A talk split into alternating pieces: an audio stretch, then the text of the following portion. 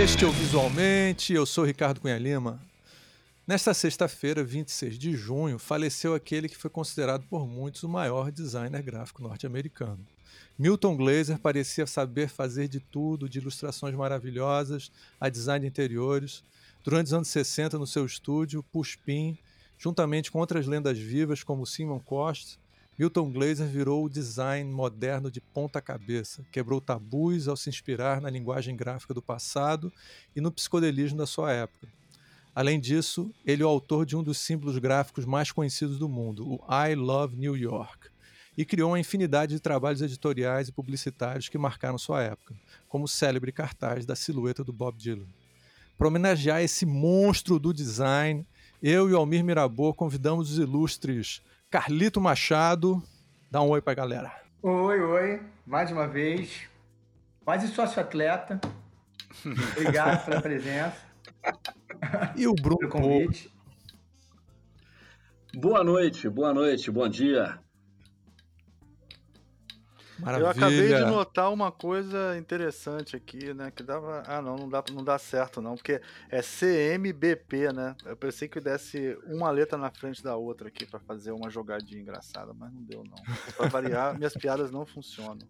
Ó, só queria dizer que a gente tá aqui hoje, eu abri uma cerveja para falar do Milton Glaser, porque ele merece. Apesar de eu não ser um ilustre ilustrador como meus três companheiros aqui, eu admiro muito o trabalho do Mr. Hum, Glazer. Inclusive, é um, dos motivos que. Um, dos, das coisas que eu mais gosto de encarnar no Ricardo é no, com o Milton Glazer. mas, mas, mas, não, você, vai... mas você, Almir, não é, não é ilustrador, mas você é cinquentenário. É verdade. Ah!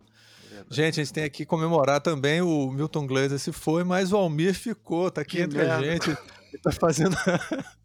e tá fazendo aniversário, cara. Parabéns. Obrigado. E o Milton Glaze é botafoguense, eu tenho provas, vou falar disso durante o programa também. tenho provas. Assim como, David, assim como David Gibbons. Né? Mas enfim, não, não... Sim, não vamos entrar nisso. Pessoas de bom gosto. Esse é um programa com o Ricardo Cunha Lima, então a gente não Cara, fala. A, a, torcida, a, torcida do Botafogo, a torcida do Botafogo, eu, eu tenho que admitir isso, apesar de ser botafoguense, é tão estranha que eu tô agora sabendo que o Almir é botafoguense. Caralho, é novo. E a gente nem se viu na famosa Kombi, né? Que agora já é uma van, né? Assim, nem, a gente nem se encontrou, cara. Estou impressionado. Mas, Carlito, quantos programas você ouviu, cara? Ele fala isso em todos os programas. Sei lá, cara. Os, os que eu participei, não falou. Não falou. Ah, pois é. Porra, meu, sacanagem. Ah, cara, me manteve assim. É o ABC do Botafogo, Almir, Bruno e Carlitos. ABC do Botafogo. agora consegui fazer a piada, viu? viu? Agora, consegui. agora eu consegui. Vamos agora, vamos encontrar o resto do abecedário agora. Gente, eu queria começar com uma... Eu, eu Peraí, posso, posso antes de você começar, Pode. eu posso, eu posso, Pode. a gente, a gente tá, a gente tá fazendo esse programa em homenagem é, ao, ao, ao, Milton Glaser, vai conversar um pouco, mas a gente perdeu também ontem e, e, anteontem dois, dois, dois ilustradores.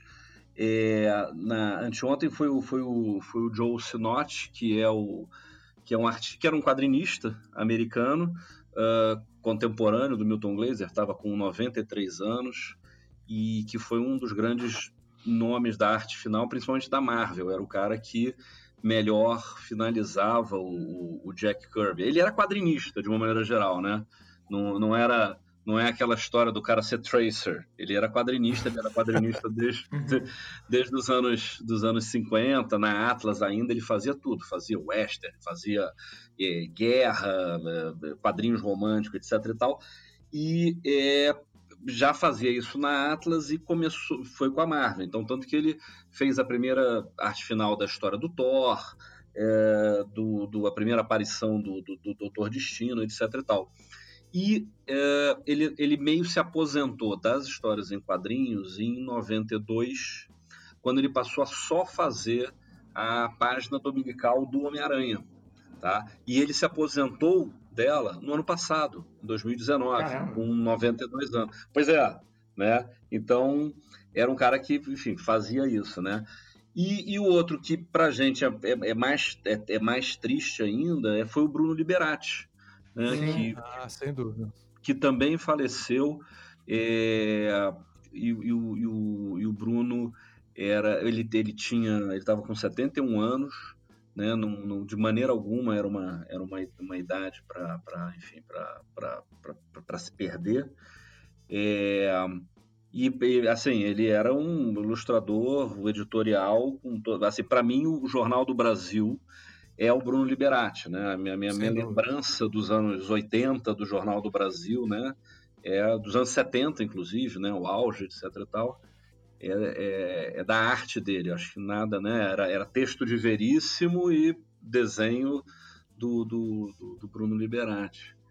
E, sim, sim, sim. e ele deixa, ele tem, ele tem uma filha que é, que é designer, a Júlia, que, que inclusive se, for, se é, estudou na faculdade da cidade, hoje está na Tátil, então enfim, a gente está mandando um abraço para Pedro, né, o filho dele, para a Júlia também, para a família. É, enfim. Liberati foi um grande ilustrador, marcou mesmo.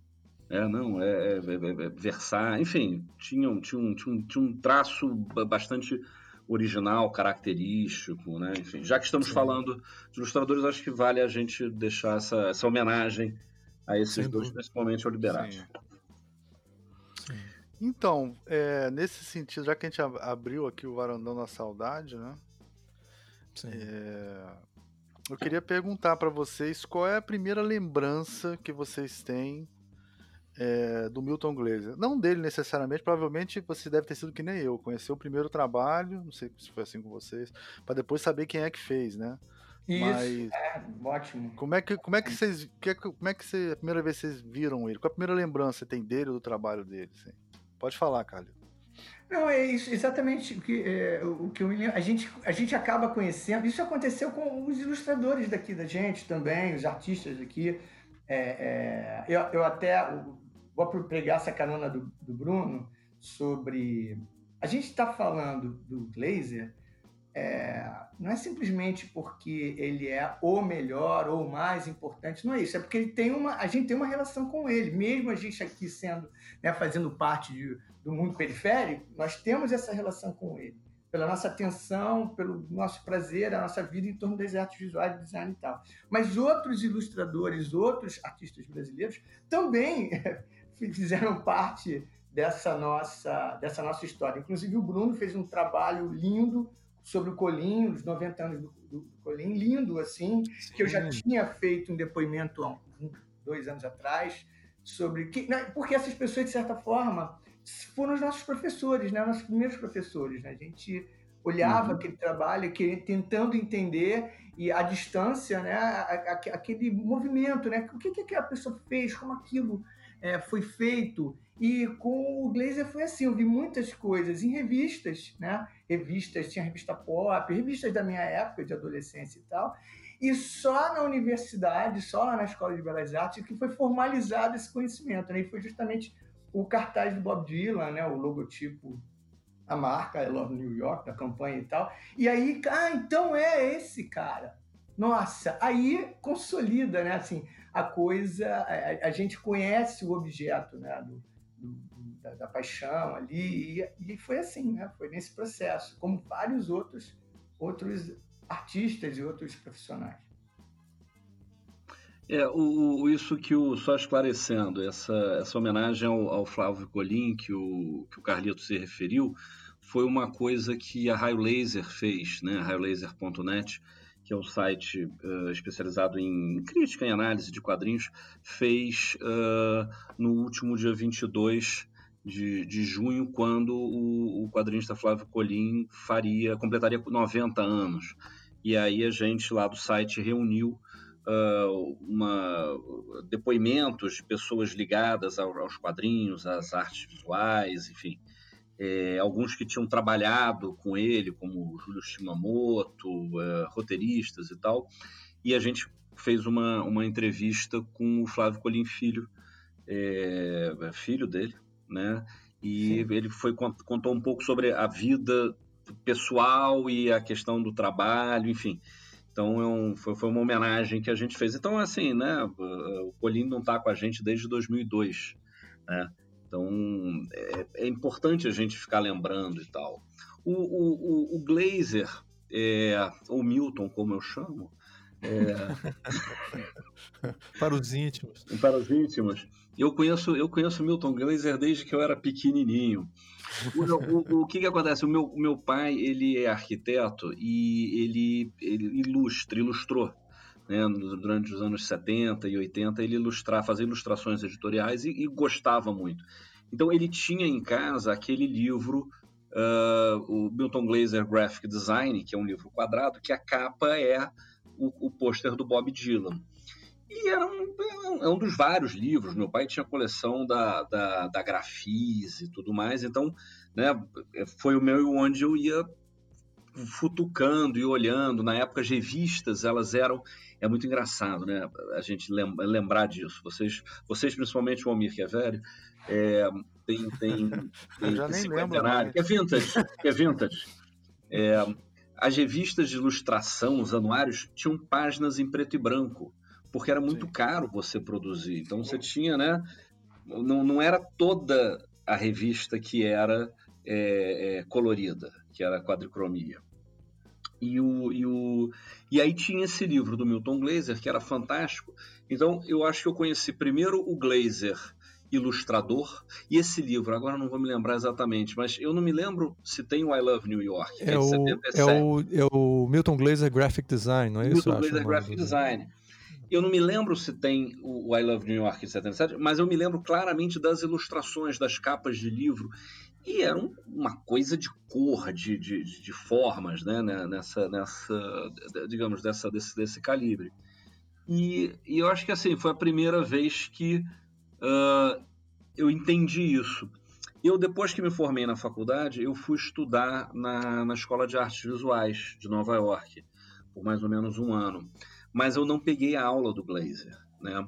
Uh, o Glazer, então, isso era meados dos anos 90, ele não estava dando aula na graduação mais, mas ele dava um summer course, que era um intensivão de, de verão, né? Tá, tipo, sei lá, uma semana, duas semanas, todo dia aula com ele. O Beto Martins é, fez, esse, fez esse, esse curso uma vez, mas ele dava um curso, esse mesmo curso de, de, de trabalhos, de portfólio, é, na Continuing Education, que eram aulas semanais que aconteciam à noite.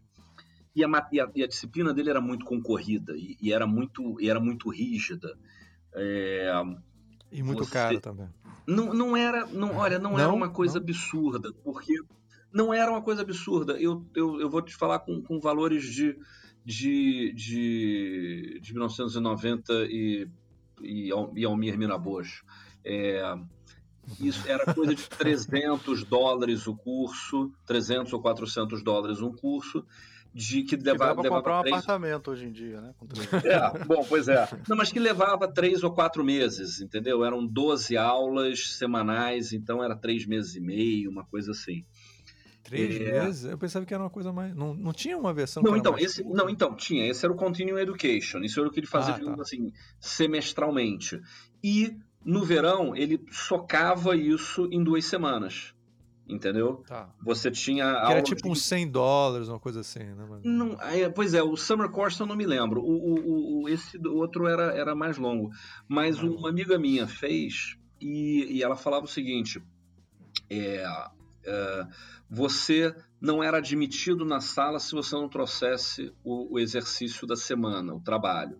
E basicamente ele pegava os trabalhos, botava na parede olhava, olhava todos os trabalhos, eram, sei lá, 50 alunos, 60, escolhia um ou dois ou três e falava, falava, falava, falava, falava desses trabalhos e pronto, entendeu? Então, é, sabe, você tinha uma aula de critique do Milton Glaser, né? E eu dei umas piruadas na aula dele, eu não fiz a aula dele porque eu estava fazendo uma aula com o Paul Davis é, e com Ed Benguiar que o horário batia, então, eu, eu, eu, eu, eu, dei umas, umas, umas entradas, olhava, e você conhecia, obviamente, da, da, da coisa toda dele. Né?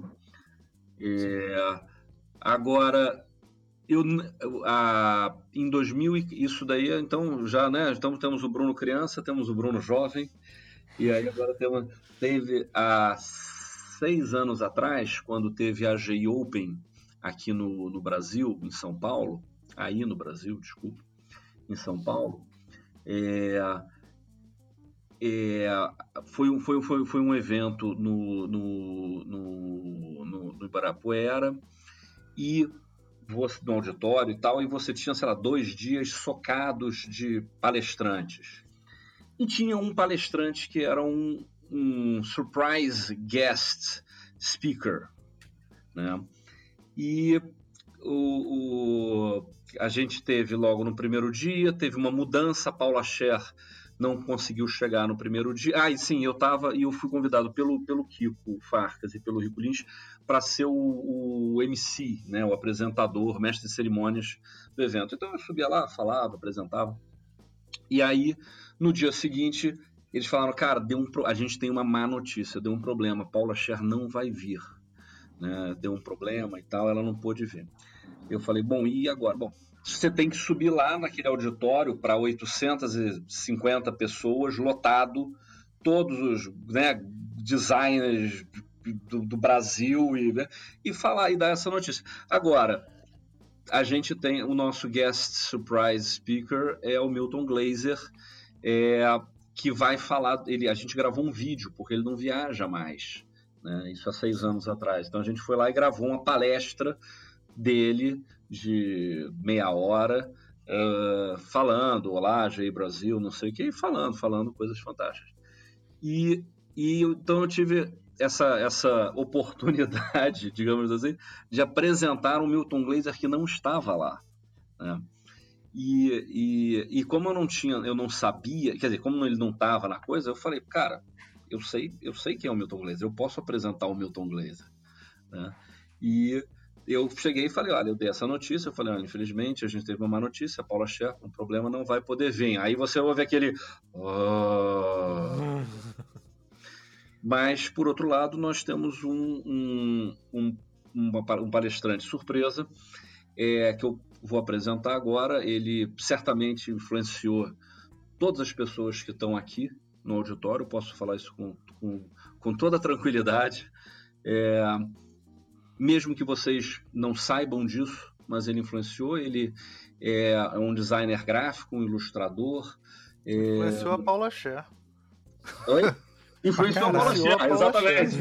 exatamente. Né?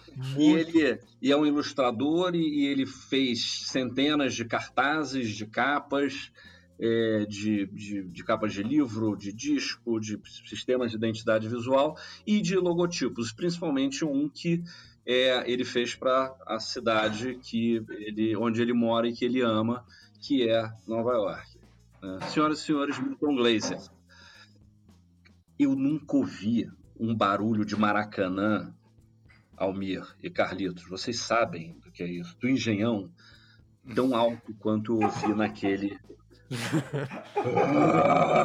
assim, nego levantou e bateu palma, entendeu? Foi aquele.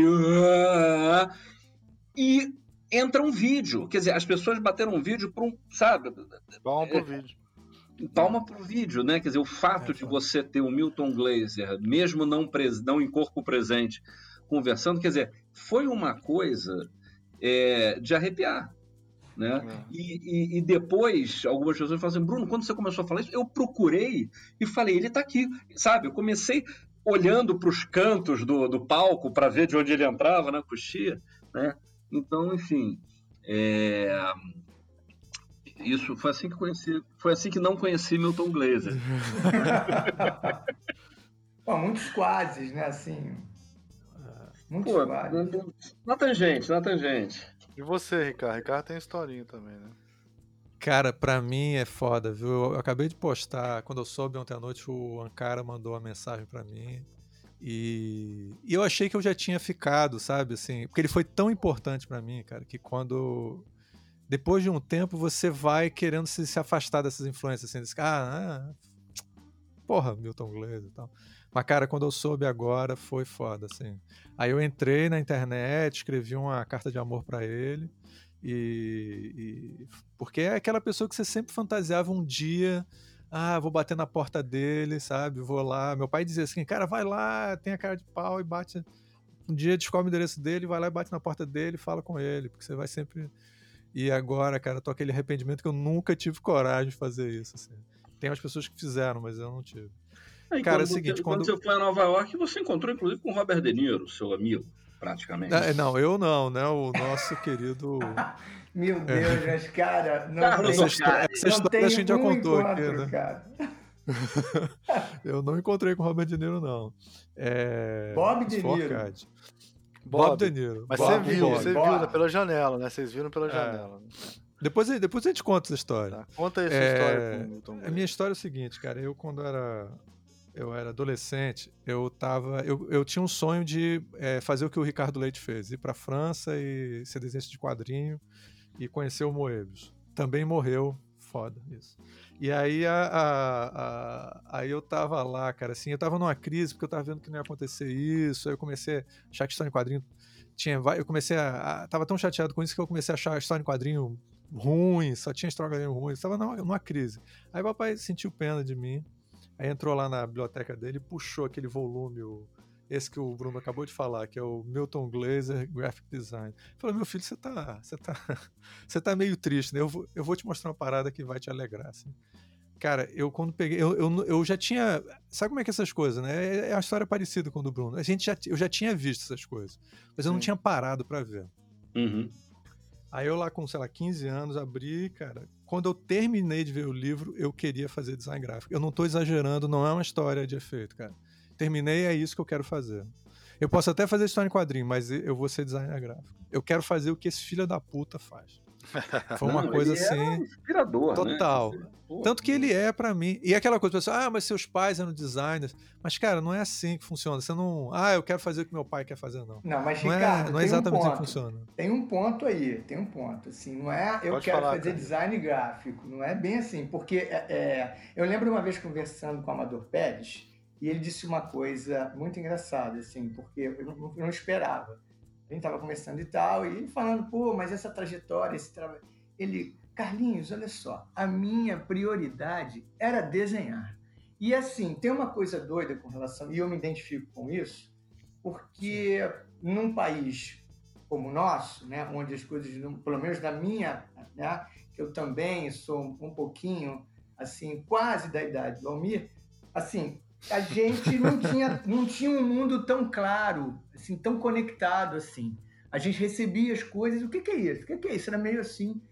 E a prioridade da gente acabava sendo simplesmente seguir aquele caminho. Assim, que o desenho Sim. era o viés, né? O desenho era o viés. E a gente meio não sabia muito bem que desenho ia fazer. Eu acho que o teu caso, mais ou menos, foi isso, né? Assim, eu quero desenhar, Sim. cara, eu quero, assim, né? Quadrinhos é sempre assim, eu cheguei a pensar em fazer pintura na escola de beleza. Olha que erro, assim, né? Nada a ver, ainda mais naquele momento que eu, que eu entrei, que era a Lígia era, uma, era uma outra ideia, eu, eu, na minha cabeça era figurativo. Desenho tá ligado ao figurativo. Então, é, acho que isso claro. que impressionou a gente. Como é, se Não, pode eu, desenhar, ilustrar, né? Trabalhar com a forma né? mais livre, mais livremente, e fazer um trabalho de comunicação. Acho que isso que mais fascinou a gente, né? E vários, e vários estilos, né? Isso acho que é muito Não, eu, eu, concordo, só que eu acho que o, o, o, aí é que é a questão polêmica que eu vou. Eu e o Almir, a gente vai ficar dois velhinhos brigando, discutindo essa merda é. até o resto da vida. Que é o seguinte, cara, o nome do estou, livro. Eu já é... estou velhinho, só pra você saber. Faltam três anos para mim, Almir. Eu chego lá. Mas é o seguinte, cara, a, a, Tá escrito na capa do livro Graphic Design, porra. Tá entendendo? Não, então, assim. então, então eu vou falar sobre isso. Vou falar é, sobre isso. desenho. Eu olhei dentro, só tem ilustração. Muito estranho isso. É, cara, e aí, aí, assim. assim não, é Olha só, é, mas eu, eu, até, eu quase interrompi o Bruno quando ele falou que tinha ilustrações maravilhosas. Não, tinha capa de livro, ele projetava tudo, inclusive o lettering também. Sim, muito bom de tipografia. É sacanagem quando falam que ele é ilustrador, porque ele é muito bom com tipografia. Mas o, eu, o Milton Glaser, eu, eu tenho uma. Eu sou tão velho que eu sou numa época que não se usava tanto esse termo design gráfico, assim. E aí, é. É, para mim, ele é a definição do que se chamava nos anos 80 de artista gráfico. Isso não sei aí, se, vocês, se, vocês entendem sim, o que eu tô falando. Sim.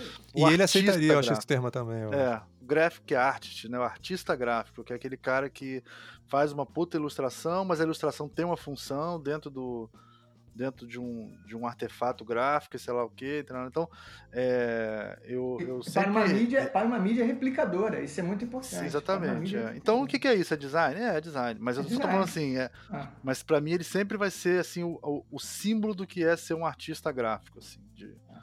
né, o, o ele é o ícone desse. Sem dúvida, assim. sem dúvida, sem dúvida. Tanto Mas, que ele tem uma característica que aí é. Aí eu vou falar como que eu conheci, né? É, que é interessante. O Milton Glaser é aquele cara que você vê uma coisa foda, aí você fala assim, caralho, isso é foda. Aí você nunca mais esquece daquilo. Você não sabe quem foi que fez, mas você acha uhum. que é uhum. foda. Aí depois você vê outra coisa foda, você vê outra coisa foda, você vê várias coisas fodas. Aí um dia você vai ver quem fez aquelas coisas fodas todas foi o Milton Glaser. Ele tem, isso acontece muito comigo com ele. Por exemplo, bom, aconteceu com I Love New York, que eu não sabia que era o Milton Glaser que fazia, que no I Love New York é dos anos 70, né? Então é, é uma parada 70, que 767, né? É, então é uma parada assim, que depois, quando você vai estudar design, você fala, caraca, aquela parada que eu conheci, que é, que é muito foda, quem fez? Foi o Milton Glaser. E aconteceu recentemente, recentemente não, uns, 10, uns 5, 10 anos, também com a season finale do Mad Men, que tem uma, uma capa do Milton Glaser no Mad Men, né? Hum, e aí, vocês é, viram? Vocês lembram dessa capa? Sim, sim. sim, sim. Então, aí eu vi aquilo e falei, caralho, que porra foda, é. né, cara? Eu falei, tipo, você subiu o nível, né? Tipo assim, caraca, que porra foda, que que é isso, né? Um tempão depois que eu fui ver que aquilo foi coisa. Lógico, você fala assim, não, você, você pode até pensar que foi ele que fez ou pode não pensar, entendeu? Mas é uma qualidade de trabalho dele que é, que é incrível, cara. É, uma, é um negócio assim, a qualidade do trabalho tá, tá é, incorporada nele. Assim. Você olha, você acha foda, depois você vai ver quem fez foi o Milton Glaser. Se isso não é ser designer, agora eu vou dar a, a, a arma pro Ricardo usar contra mim até ficar velhinho. É que se isso não é ser design, tá não sei gravado. o que, é. é. Não, mas, mas, isso não cara... tá, mas isso não está em discussão. Assim, o é. ponto é o de, assim, quando a gente diz desenhista, é que a palavra é, é desenho é, tem muitas conotações aqui, as pessoas é que deixaram de usar, entendeu? É o desenhista, é o desenho, o designer mesmo, entendeu? Sim. Que lida com o estilo, que lida com a forma para representar ideias e expressar conteúdos emocionais. Então eu posso ler uma coisa que ele falou aqui, já que eu separei aqui para ler, eu ia ler depois, eu vou ler agora. Você só não pode perguntar se o designer tem que saber desenhar. Que isso é, é outro problema. Esse é outro problema. É... Não, não. Ele, ele tem uma entrevista nele do The Talks, que é, é recente. Eu, eu... Outra coisa boa que eu queria falar do Milton Glaser, você pode ler qualquer entrevista dele que é boa. Também isso é uma outra ele é dica é que eu dou pros ele, alunos. Ele é um, um, cara intelectual mesmo. Ele é muito ele é intelectualmente é, ele é um muito bem gente. preparado. Ele, ele, não perde a viagem, impressionante. É. Não perde viagem. Ele é muito bem preparado intelectualmente. Bom, ah, tem aquela pergunta básica que sempre fazem para ele, que ele fez o I Love New York, sei lá o quê. Aí o repórter faz aquelas perguntas tipo assim: você acha que a arte e o design pode mudar o mundo?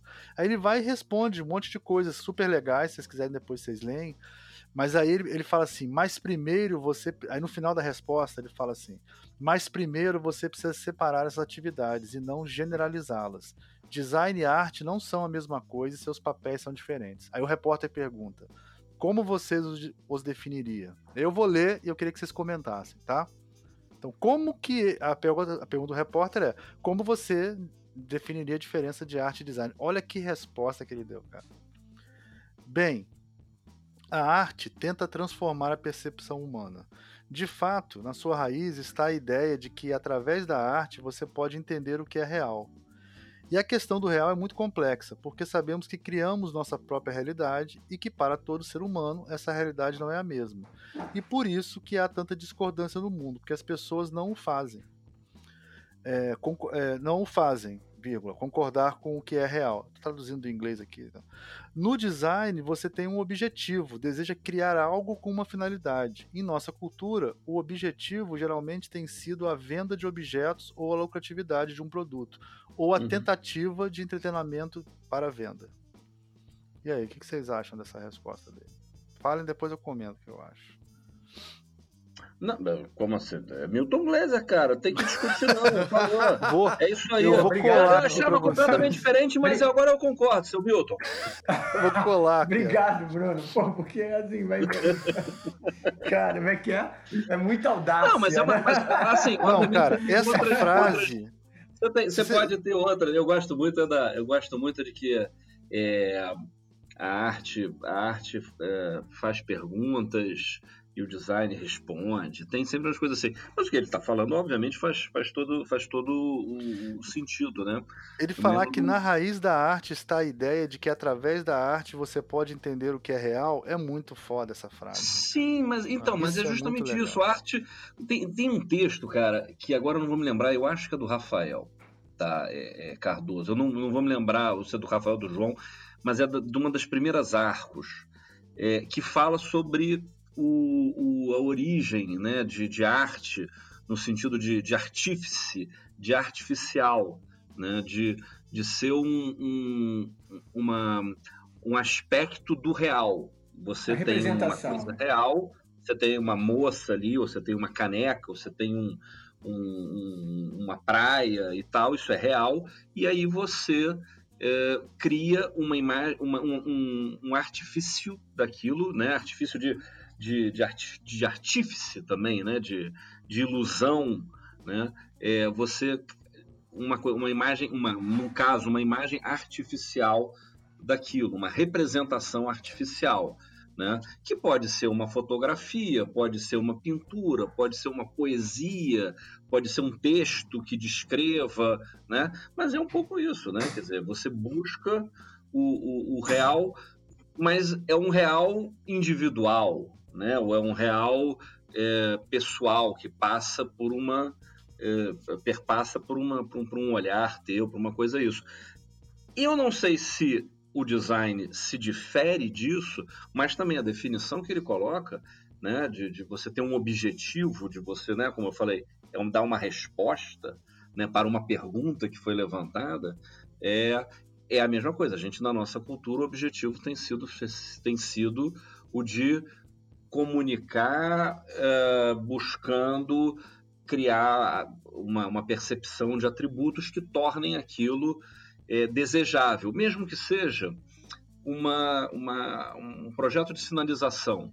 Então, eu tenho uma seta bem colocada num, num, num, né, numa, num, num projeto ergonômico de, de, de leitura e tal. Tá, é desejável que eu siga naquela direção se eu estiver procurando o banheiro, né? Então, assim, o design ele, ele tem um objetivo, né?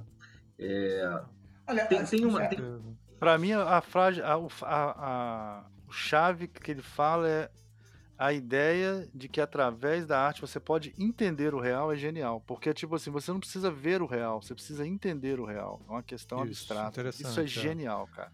É. Mas, é, não, mas, é, é, de, uma, mas uma é, de, é, de, viés sociológico, muito mais antropológico e socio, é, sociológico do que propriamente uma, uma, um aspecto físico concreto. É, Sim, sim. Ah, o, que, eu, o, que eu acho, o que eu acho lindo é que ele conseguiu resumir, Carlito, que o, que o Almir pegou agora, muito bem escolhido, cara. Ele resumiu o que é arte numa frase. E é uma frase, cara, que a gente, como o Bruno tava fazendo bem, assim, tá? A gente pode ficar horas falando sobre uhum. ela. Sim, sim, é. É foda, cara. O cara conseguir fazer isso é. é, é ah, ele, ele não, é, não tem nem negável a força que ele tem, o de discurso é, de um professor. E é, é, óbvio que essa explicação é, tem esse viés, né? esse viés didático. Ele extremou, ele separou extremamente as coisas. Né? E é, o Tip Kids eu acho que resolveu isso legal, com aquela, aquela barra. Né? Assim, a gente sabe que num, trabalho de design você pode ter aquela clareza absoluta necessária, que foi o que ele define aí como o, o design que a gente entende, né? tem uma função, mas também flerta com aspectos expressivos e artísticos, né? que é aquilo que o, o Tip Kid diz que é o mistério, né? o misterioso. E existem projetos que têm função, têm finalidade, então, mas flertam com isso, isso aí não tem dúvida. Né? Mas, e aí, Você falou agora do, do Chip Kid, né? É, Chip Kid, é. Exatamente. Ah, legal. Só para botar aqui para o pessoal ver o, o, o, Botar um link é, dele para o é, pessoal Ju, conhecer Ju, esse Ju grande. Guisto, Ju, Guisto, né? O livro. Judge Dust, é, é, exatamente. É, o Chip Kidd é um, é um designer uh, gráfico estadunidense conhecido principalmente pelo seu trabalho editorial, né? inicialmente de, de, de capas de livro e depois do, do próprio livro como um objeto. É, e é um cara que gosta muito de cultura pop, né? É um, é um grande colecionador de, de, de, coisas Batman e de coisas de, super-herói. A gente, acho que a gente conhece, eu não sei você, Bruno, mas eu conheci o Batman japonês pelo Chip é, tem, pelo Chip Kid. É, ele, ele, ele, ele tem uns livros absurdamente sensacionais uh, sobre o Schultz, né, sobre o Charles Schultz, sobre o Peanuts, é, ele, ele, ele, e mais de um, né, porque ele foi na, na, na Fundação Charles Schultz, etc e tal, a, a, viúva ou a filha do Schultz, agora me fugiu, enfim, deu a ele o acesso para criar um livros maravilhosos, de quase memorabilia, o, o, o, trabalho que ele tem também dos livros, das coleções de super-heróis da DC e tudo mais. E ele tem agora uma parceria muito grande, com, muito boa com, com Alex Ross. Né? Ele faz umas coisas, os livros do Marvelocity do Alex Ross e tal.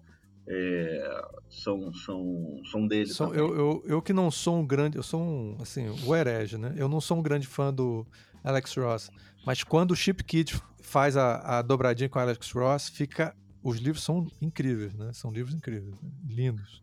Então você tem que chamar, você tem que chamar o Otávio Aragão para fazer um programa sobre o Alex Ross. não, mas tem um monte de gente que não gosta do Alex Ross. Alex Ross é mole de arrumar, eu acho. Tem bastante gente. Eu também não sou esse fã todo do Alex Ross, não. Beccari, a Beccari era quando era jovem. Jovem. É, quando era jovem. Ah, mas gente, a gente tem que fazer, não é questão de ser fã, não, né? Ele, ele, ele, ele tem produções marcantes, não tem como, né? Ele, tá é, ele não, é, ele não é um bom, entendeu? Mas ele é um bom artista. Entendeu? Agora eu quero arranjar um, alguém que não gosta do Milton Glaser, tá entendendo? Vai ser difícil montar esse programa.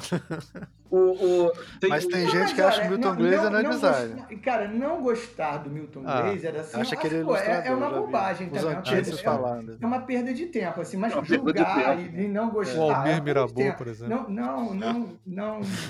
assim, mas julgar um ou outro trabalho que a gente percebe que não foi tão feliz, isso acontece com qualquer profissional. Claro que no caso dele, bem pouco, né? Mas, mas acontece, assim. Esse, Cara, esse eu tenho um trabalho dele que eu acho também. fraco. Tem esse aspecto da. Tem, um, tem uma coisa, viu, Carlito? Que eu acho um trabalho fraco dele, que é um trabalho super importante, porque ele, uhum. ele fez a capa da Veja nos anos 70, não me lembro. Hum, assim. Até fiquei procurando ah, na internet, vi, agora não achei. O, o, foi uma capa de 72, eu acho, que o, o Mário Bag postou no Facebook, uma capa e, da Veja. Ah, sobre... Tenta arranjar isso nossa, é, é verdade, é verdade, é verdade. Sobre Por sinal, exportação Mário brasileira. Bag, Mário Bag é uma pessoa importantíssima. Memória, Mário Bag. Nossa, impressionante. Aprendo muito. E aí, já que puxou esse tema, falem de trabalhos marcantes aí do Milton Glaser para vocês. Então, vamos, vamos puxar essa. Olha, assim, eu tenho um trabalho em particular, e foi uma coisa engraçada, né? Porque eu, eu, eu pesquisando uh, quadrinhos no, no doutorado.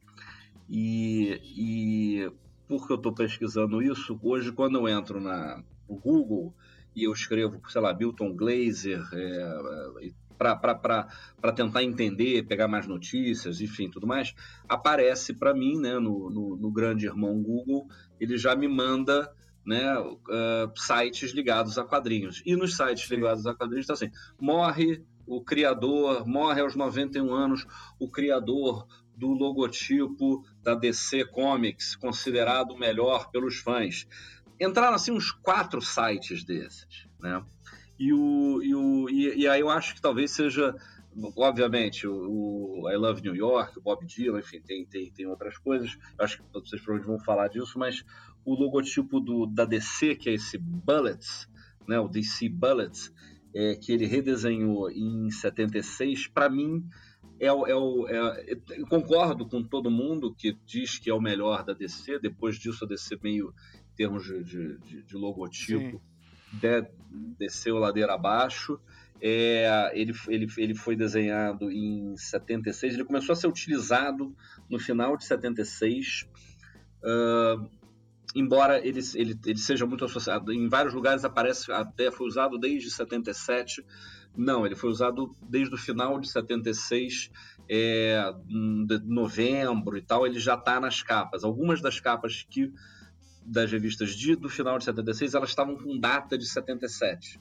Então talvez isso gere um pouco a, a confusão. E 77 também foi, isso é uma coisa que o Danny Graydon, que é, o, que é um pesquisador de, de, de super-heróis é, da, da Inglaterra, lembrou, 77 foi o ano do bicentenário da independência americana. Então ele, ele, ele, ele faz um uso de, das estrelas, entendeu? Ele ganha um, né, uma limpeza com cara da época. Ele, na verdade, isso é um redesenho que ele fez né, em 76 uh, do, do, do, logo que já era utilizado desde o início dos anos 70. Ele deu uma, uma aprimorada nesse, nesse, nesse logotipo e que foi utilizado até 2005, de novo, né? Quer dizer, por 20 anos, em tudo que a DC fez, e até hoje é o que é considerado mais, mais legal, né? mais, mais bacana, mais impactante. Sim. É, e, é, e aí você vê que ele era botafoguense, porque ele colocou quatro estrelas solitárias. Né? Obviamente. Não, não entrei. Eu ia deixar, eu levantei que, essa. Que remete ao tetracampeonato tetracampeonato carioca que o Botafogo conquistou. Né? 46, 47, 48, 49. Exatamente. Todo mundo sabe que é isso. Por isso tem as quatro estrelas. Né? Obviamente. Né? Não precisa nem contar isso, porque Milton em todos os tem 13 letras, né? 13 letras, Zagallo. hum. Também, exatamente. É, não, mas eu, eu, eu, eu, gosto desse. desse, desse Superman é... também, né? Superman também é dele, ele redesenhou, né? Cara, pois é, isso daí, na isso verdade. É verdade? É. Então, é, isso, isso aparece. É um, né, aparece sempre essa história de que ele teria redesenhado o, o logotipo do Super-Homem, do Superman, né? O logotipo Superman. É, o logotipo Superman, ele, ele, ele, ele, ele existe, né? Ele já existiam uns rascunhos e um, um proto-logotipo na, na década de 30, quando o o Schuster estavam fazendo o personagem, é, ele estreia logo no primeiro quadrinho da primeira página da Action Comics número 1, que estreou, quer dizer, tinha isso, só que a cada aparição ele era redesenhado. Em 1940, uh, a, a, a, National, né, né, que era o como a DC era chamada na época, ela chama o Ira Snap, que é um, um letrista de, de pulps, é, e ele formaliza o logotipo Superman desde 1940, da revista Super-Homem número 6, se eu não me engano, até 1983. Então, ele é utilizado, mesmo o logotipo Superman, é, por mais de 40 anos.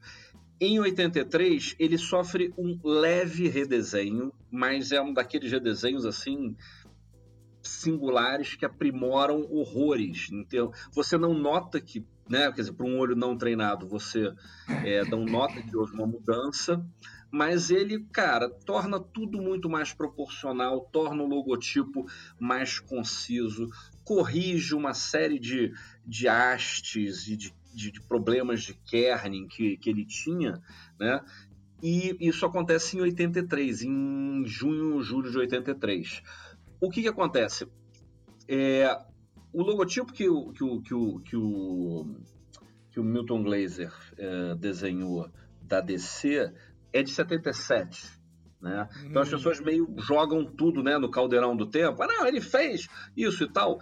Eu, eu, eu pesquisei sobre isso no mestrado e eu não consegui achar nenhuma. Uh, como é que se fala isso? Nenhuma nenhum registro, nenhuma evidência, prova, registro. nenhuma evidência, obrigado, nenhuma evidência disso. Eu não não tá em nenhum portfólio do, do Milton Glaser, não é citado em nenhum livro e nenhuma referência é, dessa mudança, entendeu? O máximo que, se, que eu consegui chegar, mas mesmo assim era, era numa entrevista, era um meio, né, um hearsay aqui e ali, é que teve um cara que agora, obviamente, me foge o nome, que resolveu isso internamente dentro da DC e ele costumava frilar no escritório do Milton hum, Glaser na época.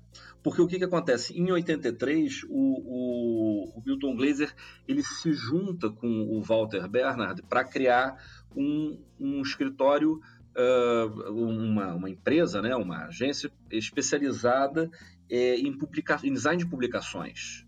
entendeu? O, Walter Bernard era o cara que tinha feito, tinha sido aluno do Glazer lá atrás, é, tinha redesenhado a Time em 77, né, desenhou outras, redesenhou outras coisas, Atlantic Monthly, etc. Tal. E em 83 eles uh, se juntam e aí passam a redesenhar é, um monte de coisa, inclusive o, o, o, o Globo, o projeto de 1995 do Globo, do redesenho do, do projeto do Globo, é, é da, da, da, do Walter Bernard e Milton Glaser, né? Eles eram a, a WBMG, as iniciais dos dois. Então, você, quer dizer, era, era, ele, ele tinha esse, esse, essa, esse pé no design editorial, né, no design de publicações, em 83 e o logotipo do Super-Homem em 83. Pode ter sido? Pode, mas não tá em nenhuma das outras, sabe? Não tá em nenhum portfólio. É, é aquele negócio do Niemeyer também, né? Tipo assim, se o Niemeyer fez, é bom e todo mundo aprova. Então, às vezes, também é feito no escritório do Milton Glaser, mas aí vai com a grife dele também, né? Pois é, mas, mas, não, mas, mas não tá. Mas isso que eu tô falando, mas não, não existe, entendeu? Se você vai no site Entendi. do Milton Glaser, é, tem outros trabalhos é, uh, obviamente, quem, quem, somos nós para julgar o site do Milton Glaser, mas tem trabalhos que você fala, cara, tem lá o, o logotipo da DC, tem um logotipo da, da New York Magazine, tem, cara, você não vai ter o redesenho do Super-Homem, porque o da DC é um redesenho, não é uma coisa do nada. Ele deu uma bela de uma aprimorada uh, uh, no, nesse logotipo do início dos anos 70, de 72, eu acho, em 77. Então deveria ter feito isso também é apontado que ele fez um, o, o símbolo da Mulher Maravilha. Sim, também foi, é, já ouvi esse papo. É. Pois é. Que, em termos de, de, de, de layout, até tem a, mais a cara dele. Tem a entendeu? cara dele. É. Tem a cara dele. Também, de novo, eu não achei em lugar nenhum. É, em especial, eu estou escrevendo, inclusive, um, um, um artigo sobre essa tradução visual da Mulher Maravilha no, no Brasil, né? A tradução dos logotipos, enfim, e do, dos nomes e tudo mais. É, mas eu não achei uma evidência, pelo menos muito clara dele. Pode ter sido, pode, até porque graficamente é muito mais próximo é, do, do, que, do que se fazia. Agora também a timeline não bate. Esse redesenho da Mulher Maravilha é do final de 1981 entendeu? É. Ele, ele, ele começa a ser publicado nas revistas no, da Mulher Maravilha no final de 81. Em 84 ele tem uma mexida melhor. Então, pode ser? Pode. Pode. Ele podia estar tá lá batendo, mas não era como se ele tivesse feito um pacote com a DC Comics, entendeu? Ah, eu redesenho o logo e o logotipo do Super-Homem e da Mulher Maravilha. Assim, facilita muito mais para o cara fazer um post no Twitter né? O grande cara que fez. Mas se você olha um pouquinho mais a fundo, não está se sustentando. Mas, né? inclusive, se alguém souber de mais coisas, cartas para redação. E... Sem dúvida, sem dúvida. Eu, eu, que eu, ó, eu agora eu peguei todos os logos, vou ver se eu boto essa imagem aqui. Cara, é de longe o mais foda. E ele tem uma a viradinha, que parece que ele é um carimbo, é a, o toque, assim, é o toque. Fora o Botafoguense, três estrelas do Botafogo. Quatro, quatro estrelas. Quatro estrelas, desculpa, quatro estrelas. Eu não sei contar. É... Não, é de longe. Agora não fala viradinha, não, que o pessoal vai entender que é aquele que é uma folha dobrada. Não é um que é a folha dobrada. Não, não é. Um é, que é um carimbo é inclinado. É, uma, é, é rotação, é rotação. É. Inclinadinho. É uma inclinadinha. Inclinadinha também não é, não, é rotação. É, é rotação. e aí, Carlito, e você? Qual é o teu dia É engraçado, assim, porque é, eu, eu, eu, tenho uma relação com o, a obra, o estilo, e não só dele, de muitos, de muitos outros designers e ilustradores. É, é, eu sou um aficionado pelo desenho, entendeu? É, e o desenho está em vários lugares, ele não está só na ilustração propriamente, ele está na construção da, dos tipos, das letras. É, pô, eu, eu fiz desenho de produto, né? então eu brinco até que eu sou professor de desenhos, eu desenho tudo. Desenho mecânico, arquitetônico, fonte. Eu, eu, porque eu tinha essa, essa fascinação pelo desenho. E era isso que no trabalho dele de muitos outros me fascinou. É, esse cuidado, de, essa transformação. Eu até gosto, assim, particularmente, eu gosto muito daquela capa do, de um disco da Nina Simone, acho que é Tomato Collection, não me lembro. É, acho lindo aquele trabalho, assim, gosto muito dos retratos que ele faz, retratos com muitas aspas, né? São aquelas representações. Tem um, acho que é da. É, meu Deus, não vou lembrar agora. A Rita Franklin, que eu acho bacana. Aretha Franklin, Aretha, é. Aretha Franklin, exatamente. É. E eu gosto bastante. Mas, assim, a minha relação com Milton Glaser é, é, cresceu muito com a docência, com essa preocupação que ele sempre teve, é, com prosperidade mesmo, com, a, assim, com o futuro, né? com os, é, os, futuros profissionais, o cuidado, saber que é uma profissão complicada, é, é aquele dilema entre, né, como o, o Almir disse, eu também tenho essa, nós estamos temos idades semelhantes, eu tenho essa relação também. E, e nessa hora a gente coloca no mesmo clube, por exemplo, o Ziraldo. O Ziraldo é né, nesse momento para mim era igual ao Milton Glaser. Apesar Sim. de claramente o Ziraldo não, não, se colocar como um designer, né? Mas a carreira deles, o que eles fizeram, assim, muito se assemelha para mim e outros, né? mas principalmente o Ziraldo. Então, é, eu, eu ia fazer essa comparação, mas eu fiquei sem graça de fazer, o Carlito, mas é a mesma coisa que eu penso, exatamente. É, é, uma, é, uma, é, é, é, um, é um tempo, né? É um tempo, sim, sim. não é assim, onde as pessoas trabalhavam de uma determinada maneira, reagiam aos desafios profissionais de uma determinada maneira. É, isso, isso foi é, Carlito, coincidentemente, Carlito, o, o, Ricardo Leite até postou hoje, eu. Hum. eu Sim, essa é história lá dos anos 90. Isso. Ele fez uma, um cartaz em homenagem ao Ziraldo. Isso. É, que, e aí ele pegou a, a, o Bob Dylan, a silhueta do Bob Dylan, né? E aí ele botou a cara do, do Ziraldo. Do Ziraldo ficou, e o cabelo do Ziraldo é um cabelo que parecia com o do Bob Dylan. É, não, até, até fez... mais. Até parece mais. Parece, é verdade. Muito, louco muito aquilo, mais. Né? Parece o Ziraldo, né? Uma sacada é. fantástica. É. E eu acho que é uma homenagem a duas pessoas. E aí, quando você viu essa, essa coisa que você tá falando, assim, cara, tem tudo a ver, né? essa, essa relação. Agora, só uma pequena historinha assim. Eu fiz um cartaz também na época, eu tava começando, cara. Aí levei meu cartaz lá, quando eu vi do Ricardo Leite, falei, puta que pariu. eu nem sei onde é que tá o meu agora.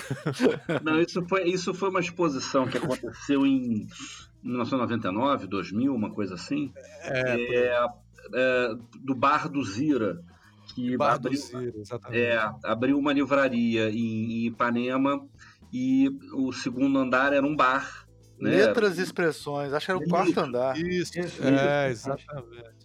Exatamente. Na, na, na, na, esquina da, da Visconde de Pirajá com a. Hum, algo assim. É, não lembro. É. E, e é, não era esquina exatamente, mas enfim, era, era, era próximo ali ao, ao a, a, a Joana Angélica. E no segundo andar tinha um bar, né? E aí eles deram o nome de Bar do Zira e aí convidaram designers para fazerem eu já toquei no Bar do Zira, cara. Que coisa, hein? Você já tocou no Bar do Zira? já fiz um show no Bar do Zira. Lá em cima, esse lá no último esse cartaz, do, esse cartaz do Ricardo é muito bonito. Esse, esse cartaz do, do, do, do Dylan, né, ele, ele inclusive teve, tem uma, teve uma exposição, eu acho que em 2011, que se chamava é, Ghosts of Dylan, uma coisa assim, é, que eram de cartazes de, de, de, de cartazes uh, homenageando, barra parodiando, barra né, fazendo uma referência, homenageando, tributando uh, esse cartaz. Então você tinha, né, quer dizer, exatamente o que o, o que o, o, que o, o Ricardo fez, né, do, do disso.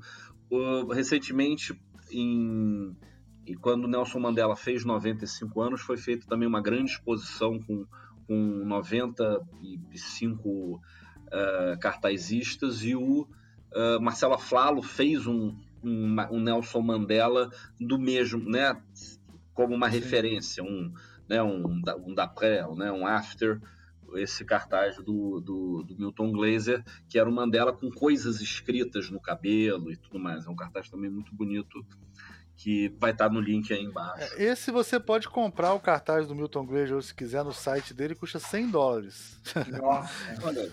20, e é pequenininho. 24. Ah, será que é polegada? Deve ser polegada, né? 24 por 36. Será que é polegada? Talvez, né?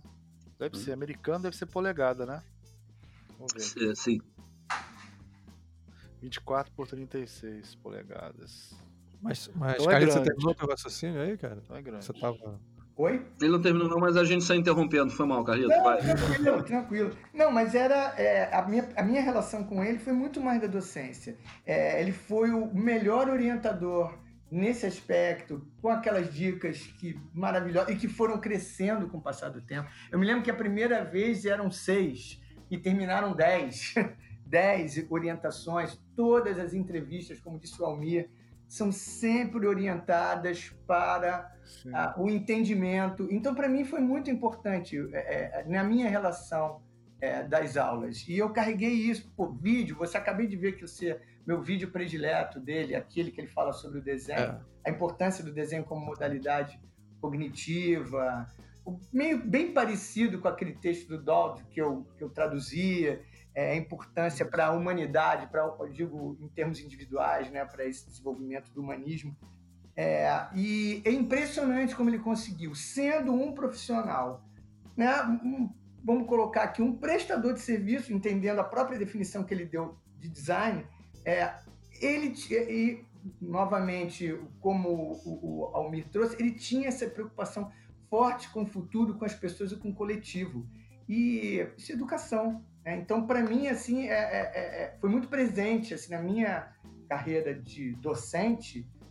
Todas essas entrevistas, eu sempre levava uma entrevista discutíamos, especialmente em disciplinas que eu, que eu tinha no, no técnico profissionalizante, na educação profissional, que era método e organização do trabalho e tal. Então, o Milton Glaser sempre aparecia, porque ele era o mais claro a respeito disso e e não dispensava o aspecto, viés emocional, que as pessoas poderiam ser.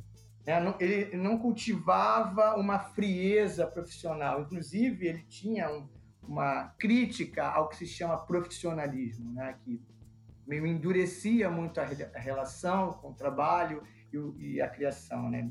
E agora, recentemente. Então, então esse texto, só para pegar esse ponto que eu acho super importante, é... esse não é um texto que ele fala, que ele dizia que ele prefere trabalhar com amigos, porque ah, o profissional não, é. deveria trabalhar com qualquer pessoa. Exatamente. É assim? São aqueles mandamentos famosos, assim, é, é onde é, é, melhor trabalhar com, as pessoas que você gosta. E, e não é só não é só um aforismo, né? ele, ele simplesmente desenvolve isso porque né? porque é, é, frutifica é, e, e, ao mesmo tempo, ele, não trabalhar para pessoas tóxicas, né? elas, elas te enfraquecem, elas sugam as suas energias. E são verdade, a gente sabe disso, né? A gente sabe disso. Por mais que a gente tenha trabalhado eventualmente para pessoas tóxicas, né? Assim, a gente sabe o que Sim. acontece, né? É, é verdade, assim. Ah... É, mas, mas, acho que tem, eu acho legal que ele falar isso, porque muitas vezes a gente, a gente porque pensa bem, o, o no nível de fama, essa história que o Bruno contou do pessoal enlouquecer porque poderia eventualmente aparecer o próprio Milton Glaser, apareceu o vídeo, aí é foda-se o vídeo do caramba, mas é, todo mundo tava feliz porque tava vendo o Milton Glaser, quer dizer, um cara feito esse não era mil, multimilionário, nada disso, não. Ele era um cara que na realidade é, valorizava muito mais a qualidade, a qualidade. Então assim, no fundo o que ele tá dizendo assim, cara, o que, que, é mais importante? Você trabalhar com um monte de filha da puta, sofrer pra caramba, ou você trabalhar com gente que você vai poder trabalhar direito, ter qualidade de, de produção? O que, é, que, é importante pra você?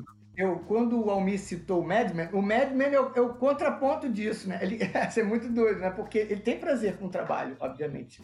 O Draper é o, o personagem sim. principal. Mas ele tá o tempo todo in, in, in, envolvido, e ele mesmo, né? Com uma toxicidade assim que é, é, é, é, tudo, o trabalho não tem prazer, o trabalho é sempre desafio da pior maneira, é uma guerra.